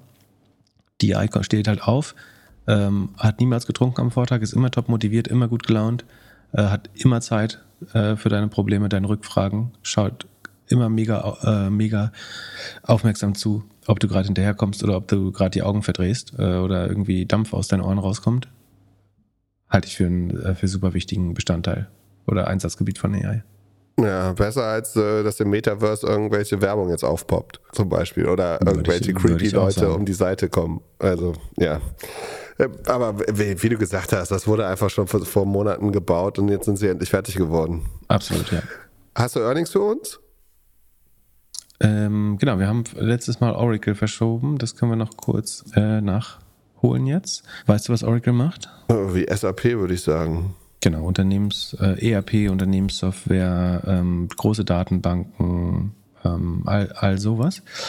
Machen immerhin so um 50 Millionen Umsatz im Jahr, ziemlich genau 50 Millionen sogar. Ähm, also genau genommen sind es äh, äh, Milliarden natürlich, Entschuldigung. Äh, also genau genommen sind es 49,955 Milliarden Also Oracle hat sein, äh, im, im, das ist ihr viertes Quartal, das im Mai endet gerade, also komischerweise ist das vierte Quartal, abweichendes Finanzjahr, haben wir relativ oft. Ähm, aber da hat man jetzt fast 14 Milliarden Umsatz gemacht und äh, den um 17 Prozent gesteigert und das ist eben deutlich, oder ja, deutlich schneller als ein Microsoft oder ein Salesforce oder SAP oder sowas gerade wächst. Ähm, ne, also die meisten Steady Stage angekommenen älteren Softwarebuden ähm, wachsen ja gerade nur einstellig oder niedrig zweistellig äh, und Oracle macht da 17 Prozent. Aber was viel wichtiger ist, ist, dass ihr Cloud-Umsatz, also Oracle macht so ein bisschen einen ähnlichen Prozess wie SAP durch auch, dass sie versuchen, bestehende Lizenzen äh, und On-Premise-Anwendungen in die Cloud zu verschieben. Und dieser Cloud-Umsatz wächst mit 54 ähm, Prozent und verglichen nicht zu dem Gesamtwachstum, also zu diesem äh, 54 Prozent, wachsen die Kosten dann relativ moderat. So, im Moment sinkt noch zwischenzeitlich die Rohmarge äh, und die Profitabilität ein bisschen. Ähm, aber wenn man davon ausgeht, dass dieses Cloud-Wachstum jetzt so weiter so dynamisch bleibt, könnte sich das bald umdrehen. Und äh, so oder so ist Oracle hoch profitabel, hat eine operative Marge von 30 Prozent äh, immer noch, obwohl wir ja sagen, sehr schwere Zeiten haben. Ähm, hat was man auch sagen muss, relativ hohe Finanzierungskosten. Also die haben, ich glaube, so 90, 90,4 Milliarden, 90,5 Milliarden. Das heißt, der Zinsdienst müsste so irgendwo, je nachdem wann und wie fest die das geschrieben haben, so bei rund 5 Milliarden wahrscheinlich liegen. Sekunde, das kann man auch nachschauen. Äh, Interest Expenses über die letzten zwölf Monate waren das dreieinhalb Milliarden. Ne? Also das äh, kommt, also sie sind erstmal operativ sehr profitabel und dann geht aber schon noch ein ganz starkes Zinsergebnis davon ab, weil man diese ganzen Übernahmen irgendwie finanzieren musste. Also Oracle ist quasi stark geleveraged, hat, weil sie immer wieder diese Buyouts machen. Das ist ja ein zusätzlicher Effekt der Zinserhöhung gerade, dass Unternehmen, die hohe Schulden haben, wie ein Jonas zum Beispiel oder ein Oracle, ähm, deren Zinsaufwendungen steigen und der operative Gewinn zum Net Income hin schmilzt ein bisschen weg, während ähm, Firmen, die vielleicht unprofitabel sind, aber noch viel Cash rumliegen haben aus dem Börsengang, die kriegen ja zusätzliche Zinseinnahmen, weil es endlich wieder Zinsen gibt, die äh, selbst bei einem schlechten operativen Ergebnis dann das Net Income, also sagen nach dem Finanzergebnis, äh, verbessern können, weil Zinseinnahmen hinzukommen. Bei Oracle sind es aber ganz klar Zinszahlungen äh, netto, weil sie viel kaufen und weil sie, um das, die Übernahmen zu finanzieren, Kredite aufnehmen. Und so ist das Net, äh, also das, das äh, die, die, wie heißt das auf Deutsch eigentlich? Ähm, Unternehmensergebnis? Naja, also der, das Net Net Profit ist deutlich kleiner als der operative äh, Profit. Aber immer noch eine Marge von 24 Prozent äh, Net Profit, äh, was sehr gut ist. Cashflow brutal äh, positiv. Äh, auf Sicht der letzten zwölf Monate haben sie ähm, 34 Prozent ähm, operative Cashflow-Marge das heißt, sie können diese Zinsen auch immer sehr gut bedienen. Da muss man sich keine Sorgen machen, äh, dass sie irgendwie überschuldet werden oder so. Das ist definitiv nicht der Fall. Ähm, auch nach Finanzergebnis und Investition ist der Free Cashflow noch äh, über 8 Milliarden auf Basis der letzten zwölf Monate. Ähm, also sofern sich die Zinsen nicht nochmal verdoppeln, äh, ist, man da relativ safe. Die Revenue Expansion sieht extrem gut aus. Magic Number sehr sauber, Rule of 40 über 50 ähm, und die äh, ähm, Oracle-Aktie ist ja nach den Ergebnissen auch äh, 5% hochgegangen, glaube ich, und hat Larry Ellison, den Gründer, glaube ich, wieder in die Top 5 der reichsten äh, US-Gründer oder US-Unternehmer äh, katapultiert. Und insofern äh, waren es äh, tendenziell überraschend gute ähm, Ergebnisse. Komm, jetzt schauen, wie es weitergeht. Es handelt sich hierbei nicht um Anlageberatung. Man sollte aufgrund des Gehörten keine Kauf- und Verkaufsentscheidungen zu Aktien und anderen Wertpapieren treffen. Es besteht immer das Risiko eines Totalverlustes. Solltet ihr dennoch aufgrund der Informationen im Podcast handeln, handelt ihr stets auf eigenes Risiko und wir können unmöglich für etwaige Verluste haften. Alles könnt ihr auch nochmal unter doppelgänger.io slash disclaimer nachlesen ein bisschen schwer zu sagen. Sie weisen es nicht so klar aus, was jetzt, was jetzt pure Cloud ist und was noch Lizenzen und Dienstleistungen ist. Aber auf jeden Fall wächst der Cloud-Anteil mit 54 äh, Prozent, den sie als Cloud-Services ausweisen. Und der ist allein auch schon fast ein Drittel der, der Umsätze. Ähm, insgesamt ist es noch ein bisschen, bisschen mehr. Sie verkaufen auch Hardware teilweise. Ähm, ich glaube, um die Datenbanken zu hosten, wenn ich mich nicht irre. Genau. Ähm, gute Ergebnisse, war der Markt sehr zufrieden mit. Äh, Oracle ist jetzt auch im Sheet, war ein bisschen Arbeit, äh, weil die ja schon ein bisschen älter sind äh, und durch das abweichende Finanzjahr und äh, relativ viele Zahlen. Aber kann man sich jetzt auch dort anschauen. Wieso laufen die ganzen Aktien überhaupt wieder seit Anfang des Jahres so gut? Ich meine, selbst ein Tesla ist irgendwie plus 143 Prozent seit Anfang des Jahres.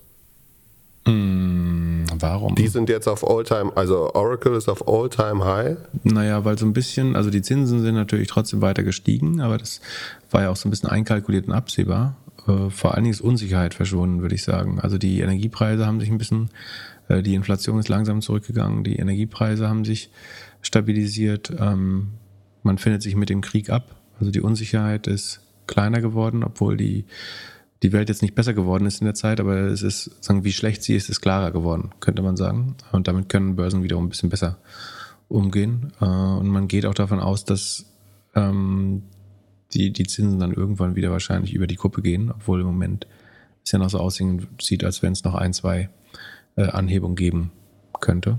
Ja. Genau. Dann zum Abschluss noch ein paar schlechte Nachrichten für Elon Musk. Was für Stress hat der gerade? Ähm, ach, Stress hat er bestimmt vielerlei, aber achso, doch zwei, zwei Sachen haben wir sogar, fällt mir gerade auf. Ähm, also das eine ist, obwohl Tesla ja angeblich immer kein äh, Nachfrageproblem hat, gibt es in der Fabrik in Grünheide jetzt äh, Kurzarbeit ist nicht das richtige Wort, aber man hat äh, Leiharbeiter äh, freigestellt und die Schichten verkürzt oder Schichten gestrichen. Ähm, das passt nicht zu der Aussage, dass, dass äh, Tesla die Autos außer Hand gerissen werden. Das glaubt ja auch eigentlich keiner mehr, allein weil die Inventories äh, sich erhöhen. Die sind inzwischen über 100 Prozent des Umsatzes. Das kann man äh, im Doppelgänger.io slash Sheet ganz gut äh, nachlesen. Da gibt es eine Zeile Inventories, die sind um 115 Prozent, achso, Entschuldigung, ich habe es falsch gesagt, die sind um 115 Prozent gestiegen, aber weil der Umsatz in Anführungsstrichen nur um 24 Prozent gestiegen ist, betragen sie jetzt 62 Prozent des Umsatzes. Also nicht ganz so schlimm, aber vor einem Jahr waren es noch 36 Prozent, jetzt sind 62 Prozent des Umsatzes auf Lager. Das heißt, da stapeln sich schon ein bisschen Autos. Und deswegen hat man die Produktion in Grünheide jetzt eingebremst. Das spricht einfach nur dafür, dass es kein, äh, nicht genug Nachfrage gibt. Ich glaube, das ist jetzt kein großer Tesla-Doomerism oder nicht besonders parteiisch, wenn man das äh, erwähnt. Das ist einfach äh, die, die Fakten. Da muss man Tesla, Tesla nicht für hassen, um das zu sehen. Ähm, ich glaube, es ist schwer zu ignorieren. Wir sehen ja so, dass die Rohmargen äh, schmelzen bei Tesla. Das wird wahrscheinlich weiter so gehen, äh, wenn die Absätze nicht äh, signifikant anzeigen. Äh, anziehen. Tesla hält trotzdem an seinen äh, Verkaufszahlen fest, also die Guidance, wie viel sie verkaufen wollen, glauben sie weiter erreichen zu können. Ich, ich weiß nicht wie, ob sie noch weiter rabattieren oder so, aber da versucht man das Problem noch so ein bisschen zu leugnen. Und ansonsten äh, Twitter, das andere, die andere Lieblingsfirma von Elon Musk, wird gerade von der Musikindustrie auf 250 Millionen verklagt für die Nutzung von äh, Copyright geschützten Werken, logischerweise. Twitter war bis 2021 mit, mit der Musikindustrie im, äh, in Verhandlungen. Durch die Übernahme von Elon Musk wurde es aber wohl abgebrochen. Und jetzt haben 17 äh, Musikpublisher, also Verleger, ähm, unter anderem Sony Universal, ähm, die ähm, National Music Publishers Association und so weiter und so fort, Klage erhoben und versuchen äh, 250 Millionen für den Missbrauch von 1700 verschiedenen Songs auf Twitter, so die missbräuchliche Verwertung äh, dieser, dieser Musikstücke ähm, zu bekommen. Das Geld hat Twitter sicherlich nicht in der Portokasse äh, gerade, sondern haben ganz andere Probleme. Aber ja, das äh, kommt jetzt auch noch äh, darauf hinzu. Achso, dann haben wir noch ein Thema, äh, das ist eigentlich gar nicht so spannend, aber weil das, ähm, ich, ich war ja diese Woche, also wenn ihr es hört, am letzten Dienstag äh, nochmal bei Defner und Chebitz zu Gast. Und eins der Themen war da unter anderem, ähm, ob, ähm, also da ging es, wer das hören will nochmal, da ging es einigermaßen heiß her, meinten äh, einige. Äh, ich fand es einen guten äh, Schlagabtausch. So, wir haben uns da jetzt nicht viel gegeben. Ähm, ich, Holger meinte, er ist nicht so ganz glücklich, weil ich ihn in eine zu rechte Ecke gesteckt habe. Das war, das war definitiv nicht das Ziel, sondern er hat vor allen Dingen Hörermeinung verlesen. Ich habe dazu Stellung genommen äh, und er hat dann auf meine, sagen, relativ äh, für, für, für, Welt, für das Weltpublikum sicherlich sehr linken äh, oder grünen Thesen ähm, versucht, das ein bisschen zu relativieren, äh, wogegen ich mich gewehrt habe, wodurch, glaube ich, eine sehr lebhafte, zu einer sehr lebhaften Debatte gekommen ist, wo, glaube ich, also weder kann man mir alle Grünen, Grünen sozusagen Fehler anlasten, noch würde ich Holger nur ansatzweise in irgendeine rechte Ecke stellen. So, aber wir haben da eben Rollen eingenommen und uns selber sicherlich auch ein bisschen über Gebühr so in, in Ecken gedrängt. So. Soll, sollte er damit unglücklich sein, dann, dann bitte ich gern um äh, Entschuldigung dafür, wenn das bei ihm so angekommen ist. Ich glaube, also viel, viele Leute sehr, haben sehr ausgewogen dazu äh, reagiert. Ähm, manche haben sich irgendwie klar auf meine Seite gestellt. Viele, sagen, insbesondere in, äh, auf Instagram oder so, haben sich auch sehr klar äh, gegen mich positioniert und mit, mit all dem kann ich gut leben. Das Einzige, was ich immer wirklich, wirklich traurig finde, ist, dass dann Leute sagen so, äh, ich musste das abschalten oder so nicht wieder einladen, sowas keine Plattform geben. Ich finde es total okay, wenn jemand sagt, das ist mir viel zu links oder ich, also ich finde es schon komisch, wenn Leute zu links oder bunt als schon, das sind aber bunte Meinungen. Ja gut, das ist ja, ähm, also das ist ja immer noch Welt. Ja, ja gut. Aber wie auch immer, aber sagen wir, wer, wer bunt oder links schon als so fast Schimpfwort benutzt, das finde ich auch komisch, aber wie auch immer, das kann auch das meiner Meinung nach, oder das darf gerne noch Meinung sein. Und man kann auch sagen, so alles, was der sagt, finde ich doof. So, idealerweise hat man sogar noch Argumente dafür. Oder man kann sagen, das ist mir zu links oder zu grün oder so einfach ist das nicht. Kann man alles sagen. Man kann auch sagen, ich finde den richtig blöd oder der erzählt Stuss. Alles fein. Aber was ich komisch finde, ist so dieses, ich, will, ich kann mir das nicht anhören oder ich will mir das nicht anhören oder man darf sowas nicht senden oder wenn es so weitergeht, wird das hier zum öffentlich-rechtlichen Rundfunk oder sowas. Oh. Ähm, wo, wo, die Welt jetzt wirklich nicht im Verdacht äh, steht. Sondern ich will jetzt nicht nochmal irgendwelche sagen, De Debatten oder Argumente anfangen, weil Holger hätte jetzt gar nicht die Chance, äh, sich zu verteidigen, was auch gar nicht müsste, weil ich ihn ja gar nicht angreife. Aber ähm, wie auch immer, was ich nur sagen wollte, ich finde es mega traurig, dass Leute das dann nicht ertragen können, an, und ich verstehe das auch wirklich nicht, andere Meinung zu hören. So, also das ist so, als wenn du sagst so, ich habe mal Pizza Salami gegessen und die schmeckt richtig gut und jetzt will ich nur noch Pizza Salami essen. So. Ja, ich weiß nicht, du wirst niemals wissen, ob das die richtige Pizza ist, weil du hast, du isst ja nichts anderes mehr und so immer nur in seiner eigenen äh, Echokammer zu leben und dann bewusst zu sagen, ich will andere Meinungen nicht hören. Hier sollten andere Meinungen nicht passieren. Also sagen, Holger würde sowas nie sagen, ne? sondern der plattformt mich da quasi nicht weiß, dass er super offen ist und dass er sowieso gar nicht, überhaupt nicht in der rechten Ecke ist, sondern bestenfalls hat er versucht, so ein bisschen zurückzupushen gegen meine Argumente äh, und vielleicht nicht mal aus Überzeugung, teilweise vielleicht schon, aber ähm, sicherlich nicht aus rechter Gesinnung. Ähm, aber warum Leute so, und das passiert auf beiden Seiten auch, ne? Es gibt auch Leute, die sagen so, man darf keine rechten Leute plattformen oder so. Das finde ich, also, was mich überrascht hat, ist, wie viel Cancel Culture es auf der rechten Seite gibt. Weil Cancel Culture ist definitiv ein Problem auf der linken Seite. Das, also, und Intoleranz gegenüber rechten oder konservativen Meinungen. Und ich finde das auch falsch. Aber ich finde es auch krass, wenn man sagt, so ich kann das nicht hören, weil das links ist oder so. Ja, aber, aber also, also, wie soll man dann noch schlauer werden in seinem Leben, wenn man nicht mehr andere Meinungen hört? Und wie soll man überhaupt wissen, ob die eigene Meinung sinnvoll ist, wenn man seit einem Vierteljahr keine anderen mehr gehört hat anscheinend? Ja, äh, zwei Punkte dazu. Also zum einen ist es halt immer noch Welt und Springer und die haben meines Erachtens eine Seite. So, und? Ja, aber das würde ich, Moment, aber das würde ich nicht Holger anlassen, sondern vielleicht dem Publikum und den Leserbrief. Und es waren ja auch nur ganz wenige, also es sind ja nur ein paar Leute, die schreiben. Ich glaube, es gibt wahrscheinlich unheimlich viele Leute, die sagen so, ich, es gab auch welche, die sagen so, ich hatte an beiden Argumenten was gefunden, da kann ich das mehr nachvollziehen, da hat der und der über die Stränge geschlagen. So, das ist eigentlich, was ich mir wünsche. Also, dass man sowohl gemeinsam, und bei ganz vielen Sachen sind Holger und ich uns ja einig, ne? Also, wir haben da ganz viel Konsens gewonnen, wenn man das hören will. Also, wenn man sich das anhört und davon ausgeht, da sprechen zwei nette, intelligente Menschen miteinander und tauschen sich aus, dann hört man viel Konsens und viel Respekt daraus. Und wenn man aber sagen, Hass auf Linke oder Rechte hat, dann kann man auch das Interview genau anders, äh, es hängt sehr davon äh, ab, aus welcher Perspektive du das interpretierst. Ähm, und wie kam ich jetzt darauf? Äh, Aber entschuldige, du warst noch nicht fertig. Ja, und mein zweiter Punkt ist. Achso, ich wollte sagen, äh, sorry, Entschuldigung, äh, nur ich will nicht unterstellen, dass, dass Holger da die Meinung der Welt äh, vertritt. Es gibt bestimmt gewisse journalistische Prinzipien der Welt, die er äh, glaubt zu verteidigen.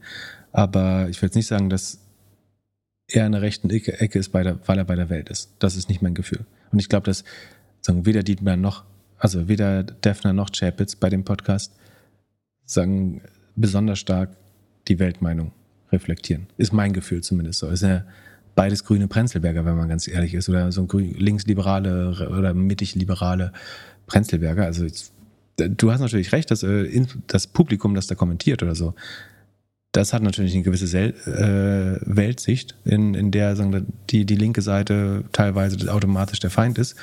Ähm, das erklärt einiges davon. Ja, ja, also ich finde, du kannst, aber also dieses Prenzelberger und dann Springer arbeiten, vielleicht ist diese Zeit auch langsam mal vorbei. So, äh, also du wirst am Ende ähnlich wie ein Musiker oder Künstler oder was auch immer, wenn deine Audience, also du, du bist ja schon das, was deine Audience so ein bisschen ist.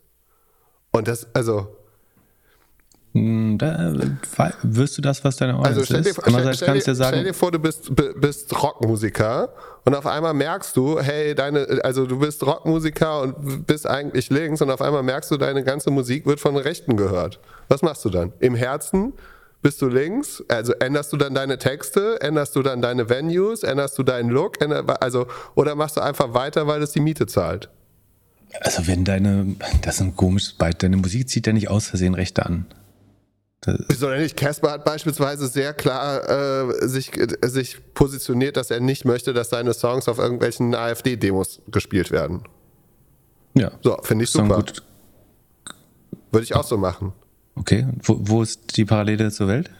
Wenn du, wenn dein Herz für was anderes schlägt, dann kannst du das vielleicht, also aber wenn, es dann ein Medium gibt, was trotzdem bereit ist, äh, dich einzustellen, ja, ja, das, das, das, ist ja genau die Freiheit, die ich möchte. So, genau, ich, ne, ich, darf ja dahin gehen. Ich bin ja offenbar so ein, ja, ein na, Teil, Teil, der Leser, Moment, Moment, bin ich ja offenbar nicht geheuer und trotzdem darf ich dahin. So, ich fände es Quatsch, das jetzt zu boykottieren, weil dann haben wir nun noch mehr Polarisierung und noch mehr Echokammer. Ja, ich glaube, es ist viel wichtiger, dass, dass sagen, Leute mit anderen Meinungen da passieren dürfen, was ja offenbar passiert und was auch richtig ist und was ich ausdrücklich befürworte und lobe und gut finde äh, daran, dass das möglich ist, was eigentlich selbstverständlich sein sollte, dass man sich nicht noch mehr eingräbt in die eigene Meinung.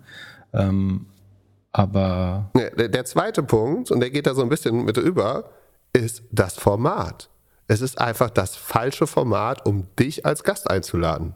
Also, stell dir vor, ich mache nächste Woche Urlaub und die nächsten vier Folgen äh, äh bin, anstatt ich, es kommt Sven Schmidt. Sowas. Fände ich total gut. Ja, ja. Also nicht, weil du weg bist, sondern weil, weil dann sagen wir uns mal verstehen, also unsere Toleranz gegenüber anderen Meinungen zeigen können. Aber, Würde ich total gerne machen. Genau. Würde ich sofort, also wenn du, wenn du bereit wärst zu gehen, dürfte Sven und Sven bereit wäre zu kommen, vor allen Dingen, was glaube ich das größere Problem wäre, ähm, würde ich das sofort machen. Genau, aber ich eine super Bereicherung. Aber weil ich mir sicher bin, dass Sven und ich uns gut unterhalten können, vielleicht auch streiten und trotzdem vertragen und bei vielen Sachen die gleiche Meinung haben und trotzdem sind wir bei vielen Sachen an ganz anderen Enden äh, des Spektrums. Und dass das trotzdem passieren kann, ich glaube, genau das muss man vorleben. Und genau deswegen gehe ich dahin, obwohl es äh, irgendwie die Welt ist. Und ich finde, also es gibt viele Sachen, die in der Welt gedruckt werden, mit denen ich überhaupt nicht übereinstimme. Aber das heißt nicht, dass ich deswegen nicht lese, weil ich will ja vielleicht trotzdem verstehen, wie Leute die AfD verteidigen können oder so. Was nicht regelmäßig gemacht wird, weil, also das passiert vielleicht auch mal bei der, bei der Welt so, aber das ist jetzt nicht ihre Aufgabe. Aber ähm, und ich würde mir jetzt nicht eine junge Freiheit kaufen dafür oder so. Aber ich höre so der, ähm, der All-In-Podcast ist ja politisch auch weit entfernt irgendwie von, von meinen Idealen und trotzdem möchte ich natürlich deren Argumente verstehen. Also woher weiß ich sonst, ob meine auch nur ansatzweise richtig sein könnten? Ja, aber nochmal zu dem Format. Also wenn Sven Schmidt jetzt hier nächste Woche wäre, würden das wahrscheinlich 20, 30 bis 50 Prozent nicht so gut finden. Und deswegen würdest du es nicht machen? Ja, auf dem Format würde ich es nicht machen. Ich würde es auf einem ja, anderen nee. Format machen. Wenn du die Diskussion hast, also Ja, auch, achso, so, du kannst natürlich sagen, das ist kein Doppelgängerformat genau. mehr. Aber ich würde sofort ein Parallel, also ja. aber ich hätte, ich, du darfst es nicht lassen, bloß weil du Angst Nein, hast, Leute da, zu. Da, darum, du da, kannst sagen, das ist nicht das Format, aber du kannst nicht sagen, dass Leute, also es gäbe bestimmt Hörer oder ein ganz kleiner Anteil, glaube ich, sagen unsere Audience würde vielleicht sagen, ich will das wirklich nicht und tatsächlich aus politischen Gründen. Ähm, aber ich finde, darauf darfst du keine Rücksicht nehmen. Weil wenn jemand so intolerant ist, dass er das nicht ertragen kann, dann wäre das jemand, auf den ich auch verzichten ja, Ja, und jetzt nochmal zurück zu Sven. Also auch wenn es schade wäre. Ein paar würden ja sagen, endlich gibt Sven, also endlich hat Sven mal jemanden, der richtig Kontra gibt. So, also contentmäßig wäre das super. Keine Frage. Aber Defner Chapitz, stopp. Defner Chapitz ja, ist ein Podcast, in dem sich zwei Leute Ü50 einmal die Woche streiten, unterhalten und es ist ein Medium, das von vielen Leuten am Dienstagabend runtergeladen wird und die wollen einfach wie bei fast jedem Podcast nur diese Berieselung. Und die geht ja in eine gewisse Richtung. Ja, aber gerade dann muss man frische Luft rein. Ja, aber, aber ich, ich, ich, kann einem Punkt, ich kann einem Punkt folgen. Das Format äh, und unser Format vielleicht auch ist so festgelegt, dass es irgendwann schwer wird, sozusagen noch äh, wieder aufzumachen. Ähm, aber A, so ein bisschen frische Luft schade trotzdem nicht.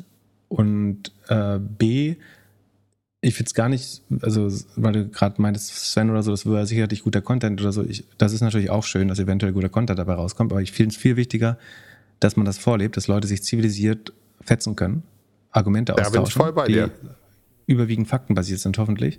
Ähm, und dass sie bei einzelnen Sachen übereinliegen, wie das bei mir und Holger bei ganz vielen Sachen ist, und bei anderen anderer Meinung sind und Holger teilweise auch vielleicht nur als Journalist zurückpusht und mal meine Meinung testen, ob die überhaupt wasserdicht sind, obwohl er vielleicht gar nicht anderer Meinung ist. Ähm, und das, das finde ich viel wichtiger, das vorzuleben. Da bin ich, da, da bin ich, weil das viel zu wenig passiert. Fast viel zu wenig, alle leben in fucking Filterbubbles und das ist definitiv, also wenn unser Format eine Schwäche hat, die größte Schwäche unseres Formats ist, dass wir sagen, gesinnungsmäßig zu nah aneinander sind. Außer ob du, du bei, bei der Mobilität haben wir schon so leicht andere Einstellungen manchmal. Aber ich glaube, die größte Schwäche unseres Formats ist, außer dass wir uns hier schon wieder über zwei Stunden wahrscheinlich volllabern, ähm, nee, nee. ist, dass ist, dass wir äh, zu, zu ähnlich sind eigentlich. Ja. Und uns deswegen nicht so richtig fetzen können. genau. Was bei Holger total Spaß gemacht hat. Ja, aber es ist halt nicht der Content, der von deiner Audience erwartet wird. Das ist so ein bisschen, das ist so ein bisschen, wenn du zum, zum Rammstein-Konzert gehst und dann singt da auf einmal Helene Fischer. Bist du auch enttäuscht? Ja, ich glaube, wenn man das, wenn, wenn man das regelmäßig, wenn man das, äh, ja, ähm, ich fände das gar nicht so schlecht. ähm, so, vor allem, wenn du deine Tochter mit hast. Also, aber wenn man das regelmäßig macht, findet man vielleicht Leute, die genau das zu schätzen wissen. Ja, aber es ist ein anderes Fall. Also ich, ich, Ach, man ich, muss Leute auch mal ein bisschen überfordern. Auf jeden diese, ah, Fall. Man darf, aber man darf den Leuten nicht zumuten und was weiß ich. Aber es muss nicht nur Podcast-Content erstellt werden. Also die das sollen ist, das lieber ist mal, was mich richtig aufregt. Darüber muss ich mich da auskotzen. Darüber muss ich mich auskotzen. Wenn dann immer Leute sagen, so bleib bei deinen Leisten so. Erzähl mal über Tech-Aktien, aber von Politik halt einfach die Fresse so. Wenn ich das gemacht hätte, würde ich immer noch bei Idealo sitzen und Kataloge von Konrad durch, durchsuchen und Daten ins Internet eingeben. So. Wenn ich immer bei meinen Leisten geblieben wäre und mich nie für andere ja, Dinge interessiert hätte oder so. Das ist wirklich das Dümmste, was man sagen kann, aber das kommt leider aus der Ecke unheimlich oft. Ähm, ich will nicht sagen, also offenbar trifft es mich ja trotzdem, aber ich, das trifft mich nur, weil es das zeigt wirklich ultimative geistige Beschränkungen. Wenn du andere Leute versuchst, in ihre äh, in ihre, wie sagt man, äh, Schubladen einzuordnen und in ihre Schranken zu weisen, eventuell selber irgendwie nicht den Horizont hast, äh, irgendwie um aus dem Fenster zu gucken. Das finde ich, äh, das, das nervt mich tatsächlich echt. Nicht im Sinne, dass es mich persönlich trifft, sondern weil ich es echt traurig finde, dass es Leute gibt, die glauben, dass sie anderen Leuten vorschreiben können, äh, zu was sie sich äußern können und zu was nicht. obwohl das auch, also wenn irgendjemand, sagen wir, wenn man wenn jetzt ein Financial Analyst von Goldman Sachs kommt und sagt, ich habe da und da einen Fehler gemacht, dann ist das nochmal was anderes. Aber wenn irgendein Käse hoch sagt, der selbst von nichts Ahnung hat, ähm, ich sollte mich um die, die Sachen nicht kümmern. Und es ist nochmal ein Unterschied, ob man über Fakten redet oder ich kann ja eine Meinung zu Dingen haben. Ich muss nicht über ein Experte sein, um eine Meinung zu Dingen zu haben, solange ich nicht tue, als wäre ich ein Experte. Aber wie auch immer, achso, Entschuldigung, oder warst du noch nicht fertig? ich, also ich würde einfach sagen, äh, macht eine Sommerpause, wenn ihr beide in den Urlaub wollt. So, also äh, ja, wir wissen selber, wie schlimm das ist. Aber äh, ja, aber also bei dem Format, du musst halt, also die Leute sind nicht dir böse, sondern sie sind einfach böse, dass sie nicht Defner hören.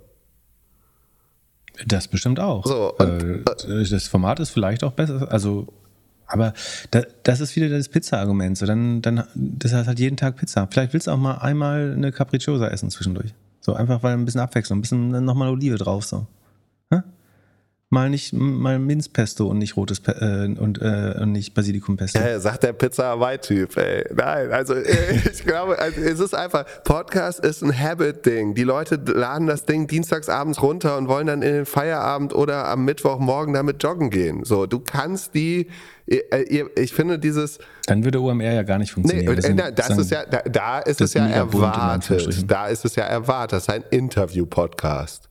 Da wird erwartet und die Leute gucken, den einen möchte ich sehen, die andere möchte ich sehen, den möchte ich nicht sehen oder hören. So, und da ist es ja, da wird, da wird ja damit gespielt.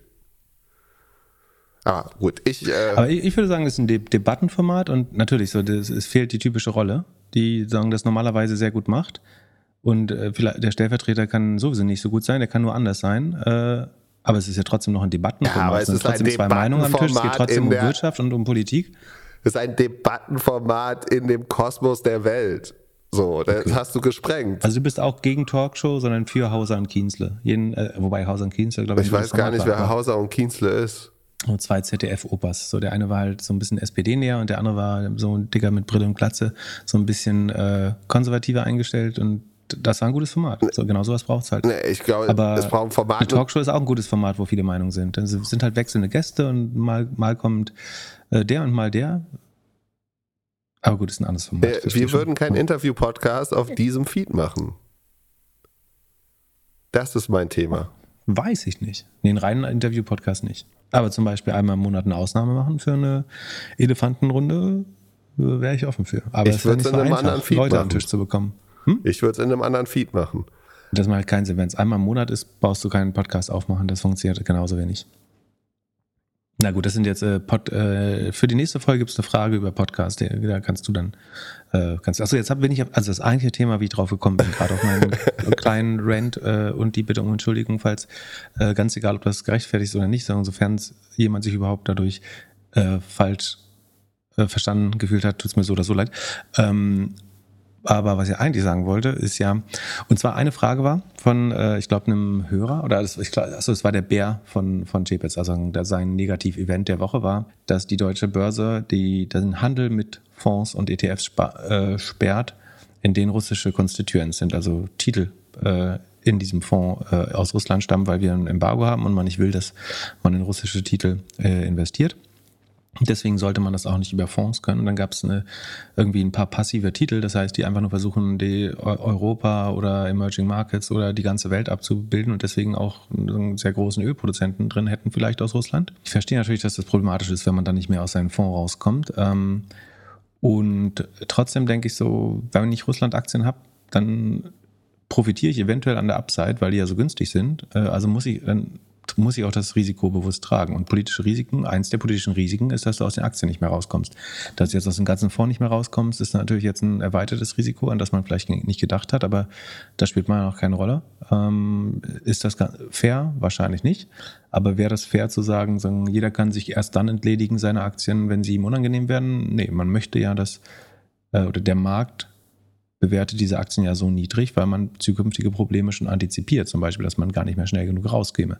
Deswegen sind Aktien in Russland oder China haben deutlich niedrigere Multiples äh, oder in Brasilien.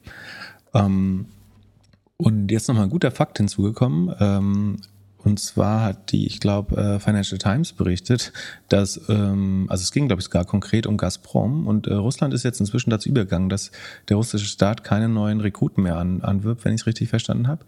Ähm, aber dafür stellen äh, die großen Unternehmen, unter anderem Gazprom, jetzt eigene Söldnerheere, mehr oder weniger, oder Rekrutenheere äh, auf und Gazprom ist einer davon. Ähm, es gab ja auch die Aussage, glaube ich, von dem, wie heißt der, Prischogin, äh, von von der Wagner Group, dieser Koch da. Keine Ahnung, auf jeden Fall. Der scheint ja seine, seine Unterstützung so ein bisschen zurückgezogen zu haben für den Krieg oder zumindest gesagt, sie stellen keine weiteren Truppen mehr. Ich, was die Motivation ist, verstehe ich noch nicht 100 Prozent.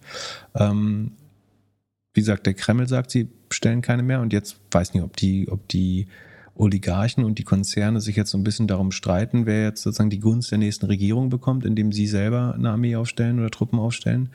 Aber auf jeden Fall kann man jetzt nicht mehr sagen, also irgendwie, das sind ja nur Unternehmen, ich wollte die Welt abbilden. Manchmal ist die Welt abbilden und damit alles abzubilden halt auch schon eine Entscheidung, die zu ähm, undiskriminierend ist. Manchmal muss man halt diskriminieren und sagen, ich will halt China nicht. Ich will, die, ich will zwar die ganze Welt, aber China will ich nicht oder Russland will ich nicht, weil ich glaube, dass das kein gesichertes System ist und dieses alles, was gleich verteilt ist, automatisch fair. So einfach ist die Welt nicht. Und es gibt, nicht jedes Thema hat auch zwei Seiten oder so. Äh, das hat sagt Carol Swisher sehr gut, äh, mit Bezug auf Christiane äh, Amanpour von C CNN ist das, glaube ich. Ähm, so both, both sidism ähm, ist halt nicht die richtige Einstellung. Und man muss, also bestimmt ist der öffentlich-rechtliche Rundfunk irgendwie zu linkslastig, glaube ich, ist richtig, ehrlich gesagt. Man muss auch nicht zu jedem Thema zwei Seiten haben. Man muss zum Thema, sagen wir mal, menschengemachter Klimawandel, also ob das existiert, da braucht man nicht mehr zwei, zwei Seiten zu halten, glaube ich, zum Thema. So, äh, das ist keine gute Debatte, wenn man sagt, es gibt zu Wissenschaften zwei äh, Fakten. So, zu Corona, vielleicht braucht man da wieder zwei Seiten. Zu, zu anderen Themen, was der richtige Weg äh, aus der Klimakrise ist, braucht man ganz viele Meinungen, äh, verschiedene, glaube ich. Aber so ein A ist, glaube ich, dieses Both, Both Sidism äh, nicht richtig und B auch Passivität und einfach die Schweiz zu sein zu allem. Und im Moment, äh, apropos Schweiz, über die Schweiz werden viele Sachen nach Russland gehandelt. Ähm, das kann auch nicht äh, die, die, die Lösung sein. Und von daher ist mein Mitleid sozusagen da immer noch begrenzt mit Leuten, die ähm, deswegen jetzt ihre Fonds nicht so einfach über Neobroker loswerden können oder weiter ansparen können die sagen, haben vielleicht eine relativ passive Entscheidung getroffen, äh, in Russland aktiv zu sein. Aber es ist eine Entscheidung, Russland nicht aktiv zu diskriminieren. Und das ist nun mal leider der Zweck eines Embargos, dass man dieses Land diskriminiert. Und wenn man dem nicht folgt oder das nicht mit antizipiert hat, aber trotzdem davon profitieren wollte vorher, und das tut man indirekt durch die niedrigen Preise, ähm, dann muss man, glaube ich, damit gehen. Ist zumindest meine vorläufige Meinung. Und trotzdem wäre es natürlich praktischer, wenn man so ein Dreitages-Window hätte, wo jeder divestieren kann. Aber das gab es ja wiederum auch, weil deswegen sind die Aktien ja so eingestürzt an der Börse in Moskau, weil alle ganz schnell raus wollten. Ähm, aber da wollte vielleicht niemand zu dem Preis rein oder man wollte halt selber weiter die Welt abdecken, äh, abbilden, ganz passiv. Aber wie gesagt, auch das ist eine Meinung, die man ausdrückt, wenn man sagt, ich möchte trotzdem drin bleiben oder trotzdem neutral bleiben. Und es gibt halt Dinge, wo man vielleicht nicht neutral bleiben sollte einfach. Man sollte mal faktenbasiert handeln, aber Neutralität kann schon eine falsche, also im Zweiten Weltkrieg neutral zu sein, war vielleicht nicht, ist vielleicht nicht die beste Entscheidung. So. Meine Russland-Überraschung der Woche war, dass Hugo Boss ja immer noch da verkauft. Die haben ja eigentlich gesagt, dass sie sich da rausgezogen haben und dann nichts verkaufen. Jetzt kam raus, dass sie äh, eigentlich mehr Umsatz machen als das Jahr zuvor. Ihre eigenen Läden sind natürlich nicht mehr offen, sondern es sind jetzt irgendwie, äh, das Zeug kommt irgendwie anders und man äh, ja, markiert kommt das nicht. Drittländer. Man, man, markiert es nicht als Luxus, aber es gibt Zahlen über Zoll und so, dass da mehr Ware reingeht als vor Kriegsbeginn. Schon. Ist die Frage, wie du das steuern kannst. Also es sei denn, du machst als Firma ein ganz klares Statement, dass du naja, ja, also sie, haben, sie, ja. sie, sagen als Firma, dass sie ihre vertraglichen Verpflichtungen mit den Großhandelspartnern äh, nicht einstellen. Also es ist schon, äh, ja, es ist schon äh, gewollt. Hm. Aber ich meine, die, da würden ja Embargos eigentlich überwiegen. Also ich bin ja nicht gezwungen, wieder eines Embargos. Achso doch, aber wenn der Großhändler in der Türkei sitzt, dann kannst du ihn nicht boykottieren, theoretisch. Dann musst du einen Vertrag erfüllen, selbst wenn du weißt, dass was, was der dann damit macht, ist, äh, glaube ich, sehr schwer äh, zu steuern. Ja. Ähm, Sonst? Ich, ich überlege gerade, was eine gute Lösung wäre, aber mir fällt keiner ein, ehrlich gesagt, wie du das gut steuern kannst. Du kannst einfach nur sagen, so, ja, du willst ja auch nicht das äh, russische Volk an sich beleidigen. So, du willst halt dem Staat wirtschaftlich schaden, aber jetzt zu sagen, äh, Boss hasst Russland, ist ja auch falsch. So, du kannst sagen, ein ganz klares Statement gegen Putin machen, ist vielleicht das Schlauste. Ähm, aber dann kaufen es vielleicht zumindest einige Leute nicht mehr, aber ich weiß auch nicht. Schwere, finde ich eine schwere Frage, ehrlich gesagt. Aber gut. Äh, haben wir sonst noch was? Any good news? Hast du, hast du hier Jokos äh, Show auf Amazon schon geschaut? Weltretten äh, und so? Ich noch nicht. Ich, ähm, ich weiß, you, you, can't relate, aber ich war ja viel unterwegs diese Woche und äh, man musste tatsächlich auch arbeiten. Und äh, deswegen habe ich es leider noch nicht geschafft. Aber am Wochenende äh, habe ich ein bisschen Zeit. Ähm, da gehe ich vielleicht mit dem Holger ein Bier trinken und äh, dann äh, gucke ich mir die Joko-Show an, vielleicht auch. Ja, also die, die, die Podcast-Folge war auf jeden Fall so die Stimmung aus der Kneipe. Äh, bin gespannt. Nimm, nimm vielleicht ein Mikro mit. ähm, das weiß ich nicht. Ich, das, ist ja, das ist das Lustige. Ne? Wir könnten, ich glaube, wir könnten genau die gleiche Debatte mit einem Bier auf der Parkbank führen äh, und es wäre gar nichts. Also es ist auch nicht jetzt nichts. Wir verstehen es ja auch so. Aber ähm, ich, ich glaube, es geht ja nur darum, wie andere Leute das aufnehmen letztlich. Und ich glaube, da kommt es wiederum darauf an, wem du zuhörst. Also klar gibt es immer Leute, die dich übelst beschimpfen, so, wie gesagt, und ich kann auch damit umgehen, beschimpft zu werden, wenn jemand meine Meinung nicht gut findet. Äh, das Einzige, was ich wirklich doof finde, ist, ähm, die Meinung zu verbieten oder zu sagen, ich höre mir das nicht mehr an, das ist einfach dumm. Ähm, man kann anderer Meinung sein als ich und trotzdem schlau, aber zu sagen, ich will mir die nicht anhören, das ist, glaube ich, dumm. Ähm, wie kam ich jetzt darauf? Ja, egal. Ja, aber ähm, es ist, äh, ja. Es Achso, ich wollte sagen, äh, das Gespräch hätte genauso stattfinden können und es wäre ein ganz normaler Tag gewesen. Weil, also, wer mich kennt, also, du hast vielleicht auch ab und an schon Erfahrungen damit gemacht, so, ähm, so Geplänkel sind nicht meine Stärke, es ist eher so Full-Body-Kontakt, auch um äh, Diskussionen zu verkürzen äh, und nicht unnötig äh, uns äh, sich auf Seitenkriegsplätzen zu beschäftigen, aber ja. Ja, also ich glaube, es geht einfach darum, auf welcher Bühne wird wer gesprochen so. Und wenn du auf der Bühne bist, die, auf der eigentlich andere Leute sprechen, dann wird das nicht so gemacht. Ähnlich wie wenn irgendjemand auf ja, der. Aber was auch keinen Sinn macht, ist Preaching to the Converted oder so heißt es, glaube ich, sagt man im Englischen. Also äh, immer wieder also auch sagen, unter unseren Hörern sind ja nicht alle der gleichen Meinung, zum Glück, wäre schlimm. Ähm, aber ich finde es gerade wichtig, eben, wie gesagt, dass wir eventuell mal eine andere Meinung hier hätten oder dass ich eben wohin gehen darf, wo normalerweise anders, was anderes gesagt wird. Das ist doch das Wertvolle. Und äh, ich bleibe dabei, das ist genau, was wir brauchen. Du kannst, vielleicht ist das ein anderes Format und so, das, ich verstehe schon, dass du das, dass nicht auf der politischen Ebene, sondern auf der Formatebene äh, siehst, was daran nicht stimmt. Ähm, aber da muss sich das Format auch mal unterordnen, würde ich sagen. dem, dem, dem höheren äh, Sinn. Und es geht ja gar nicht darum, dass ich da sein muss. Ich kann auch gerne jemand anderes einladen. Äh, ich mache das ja eigentlich auch nur, damit der Dietmar äh, einfach Urlaub machen kann.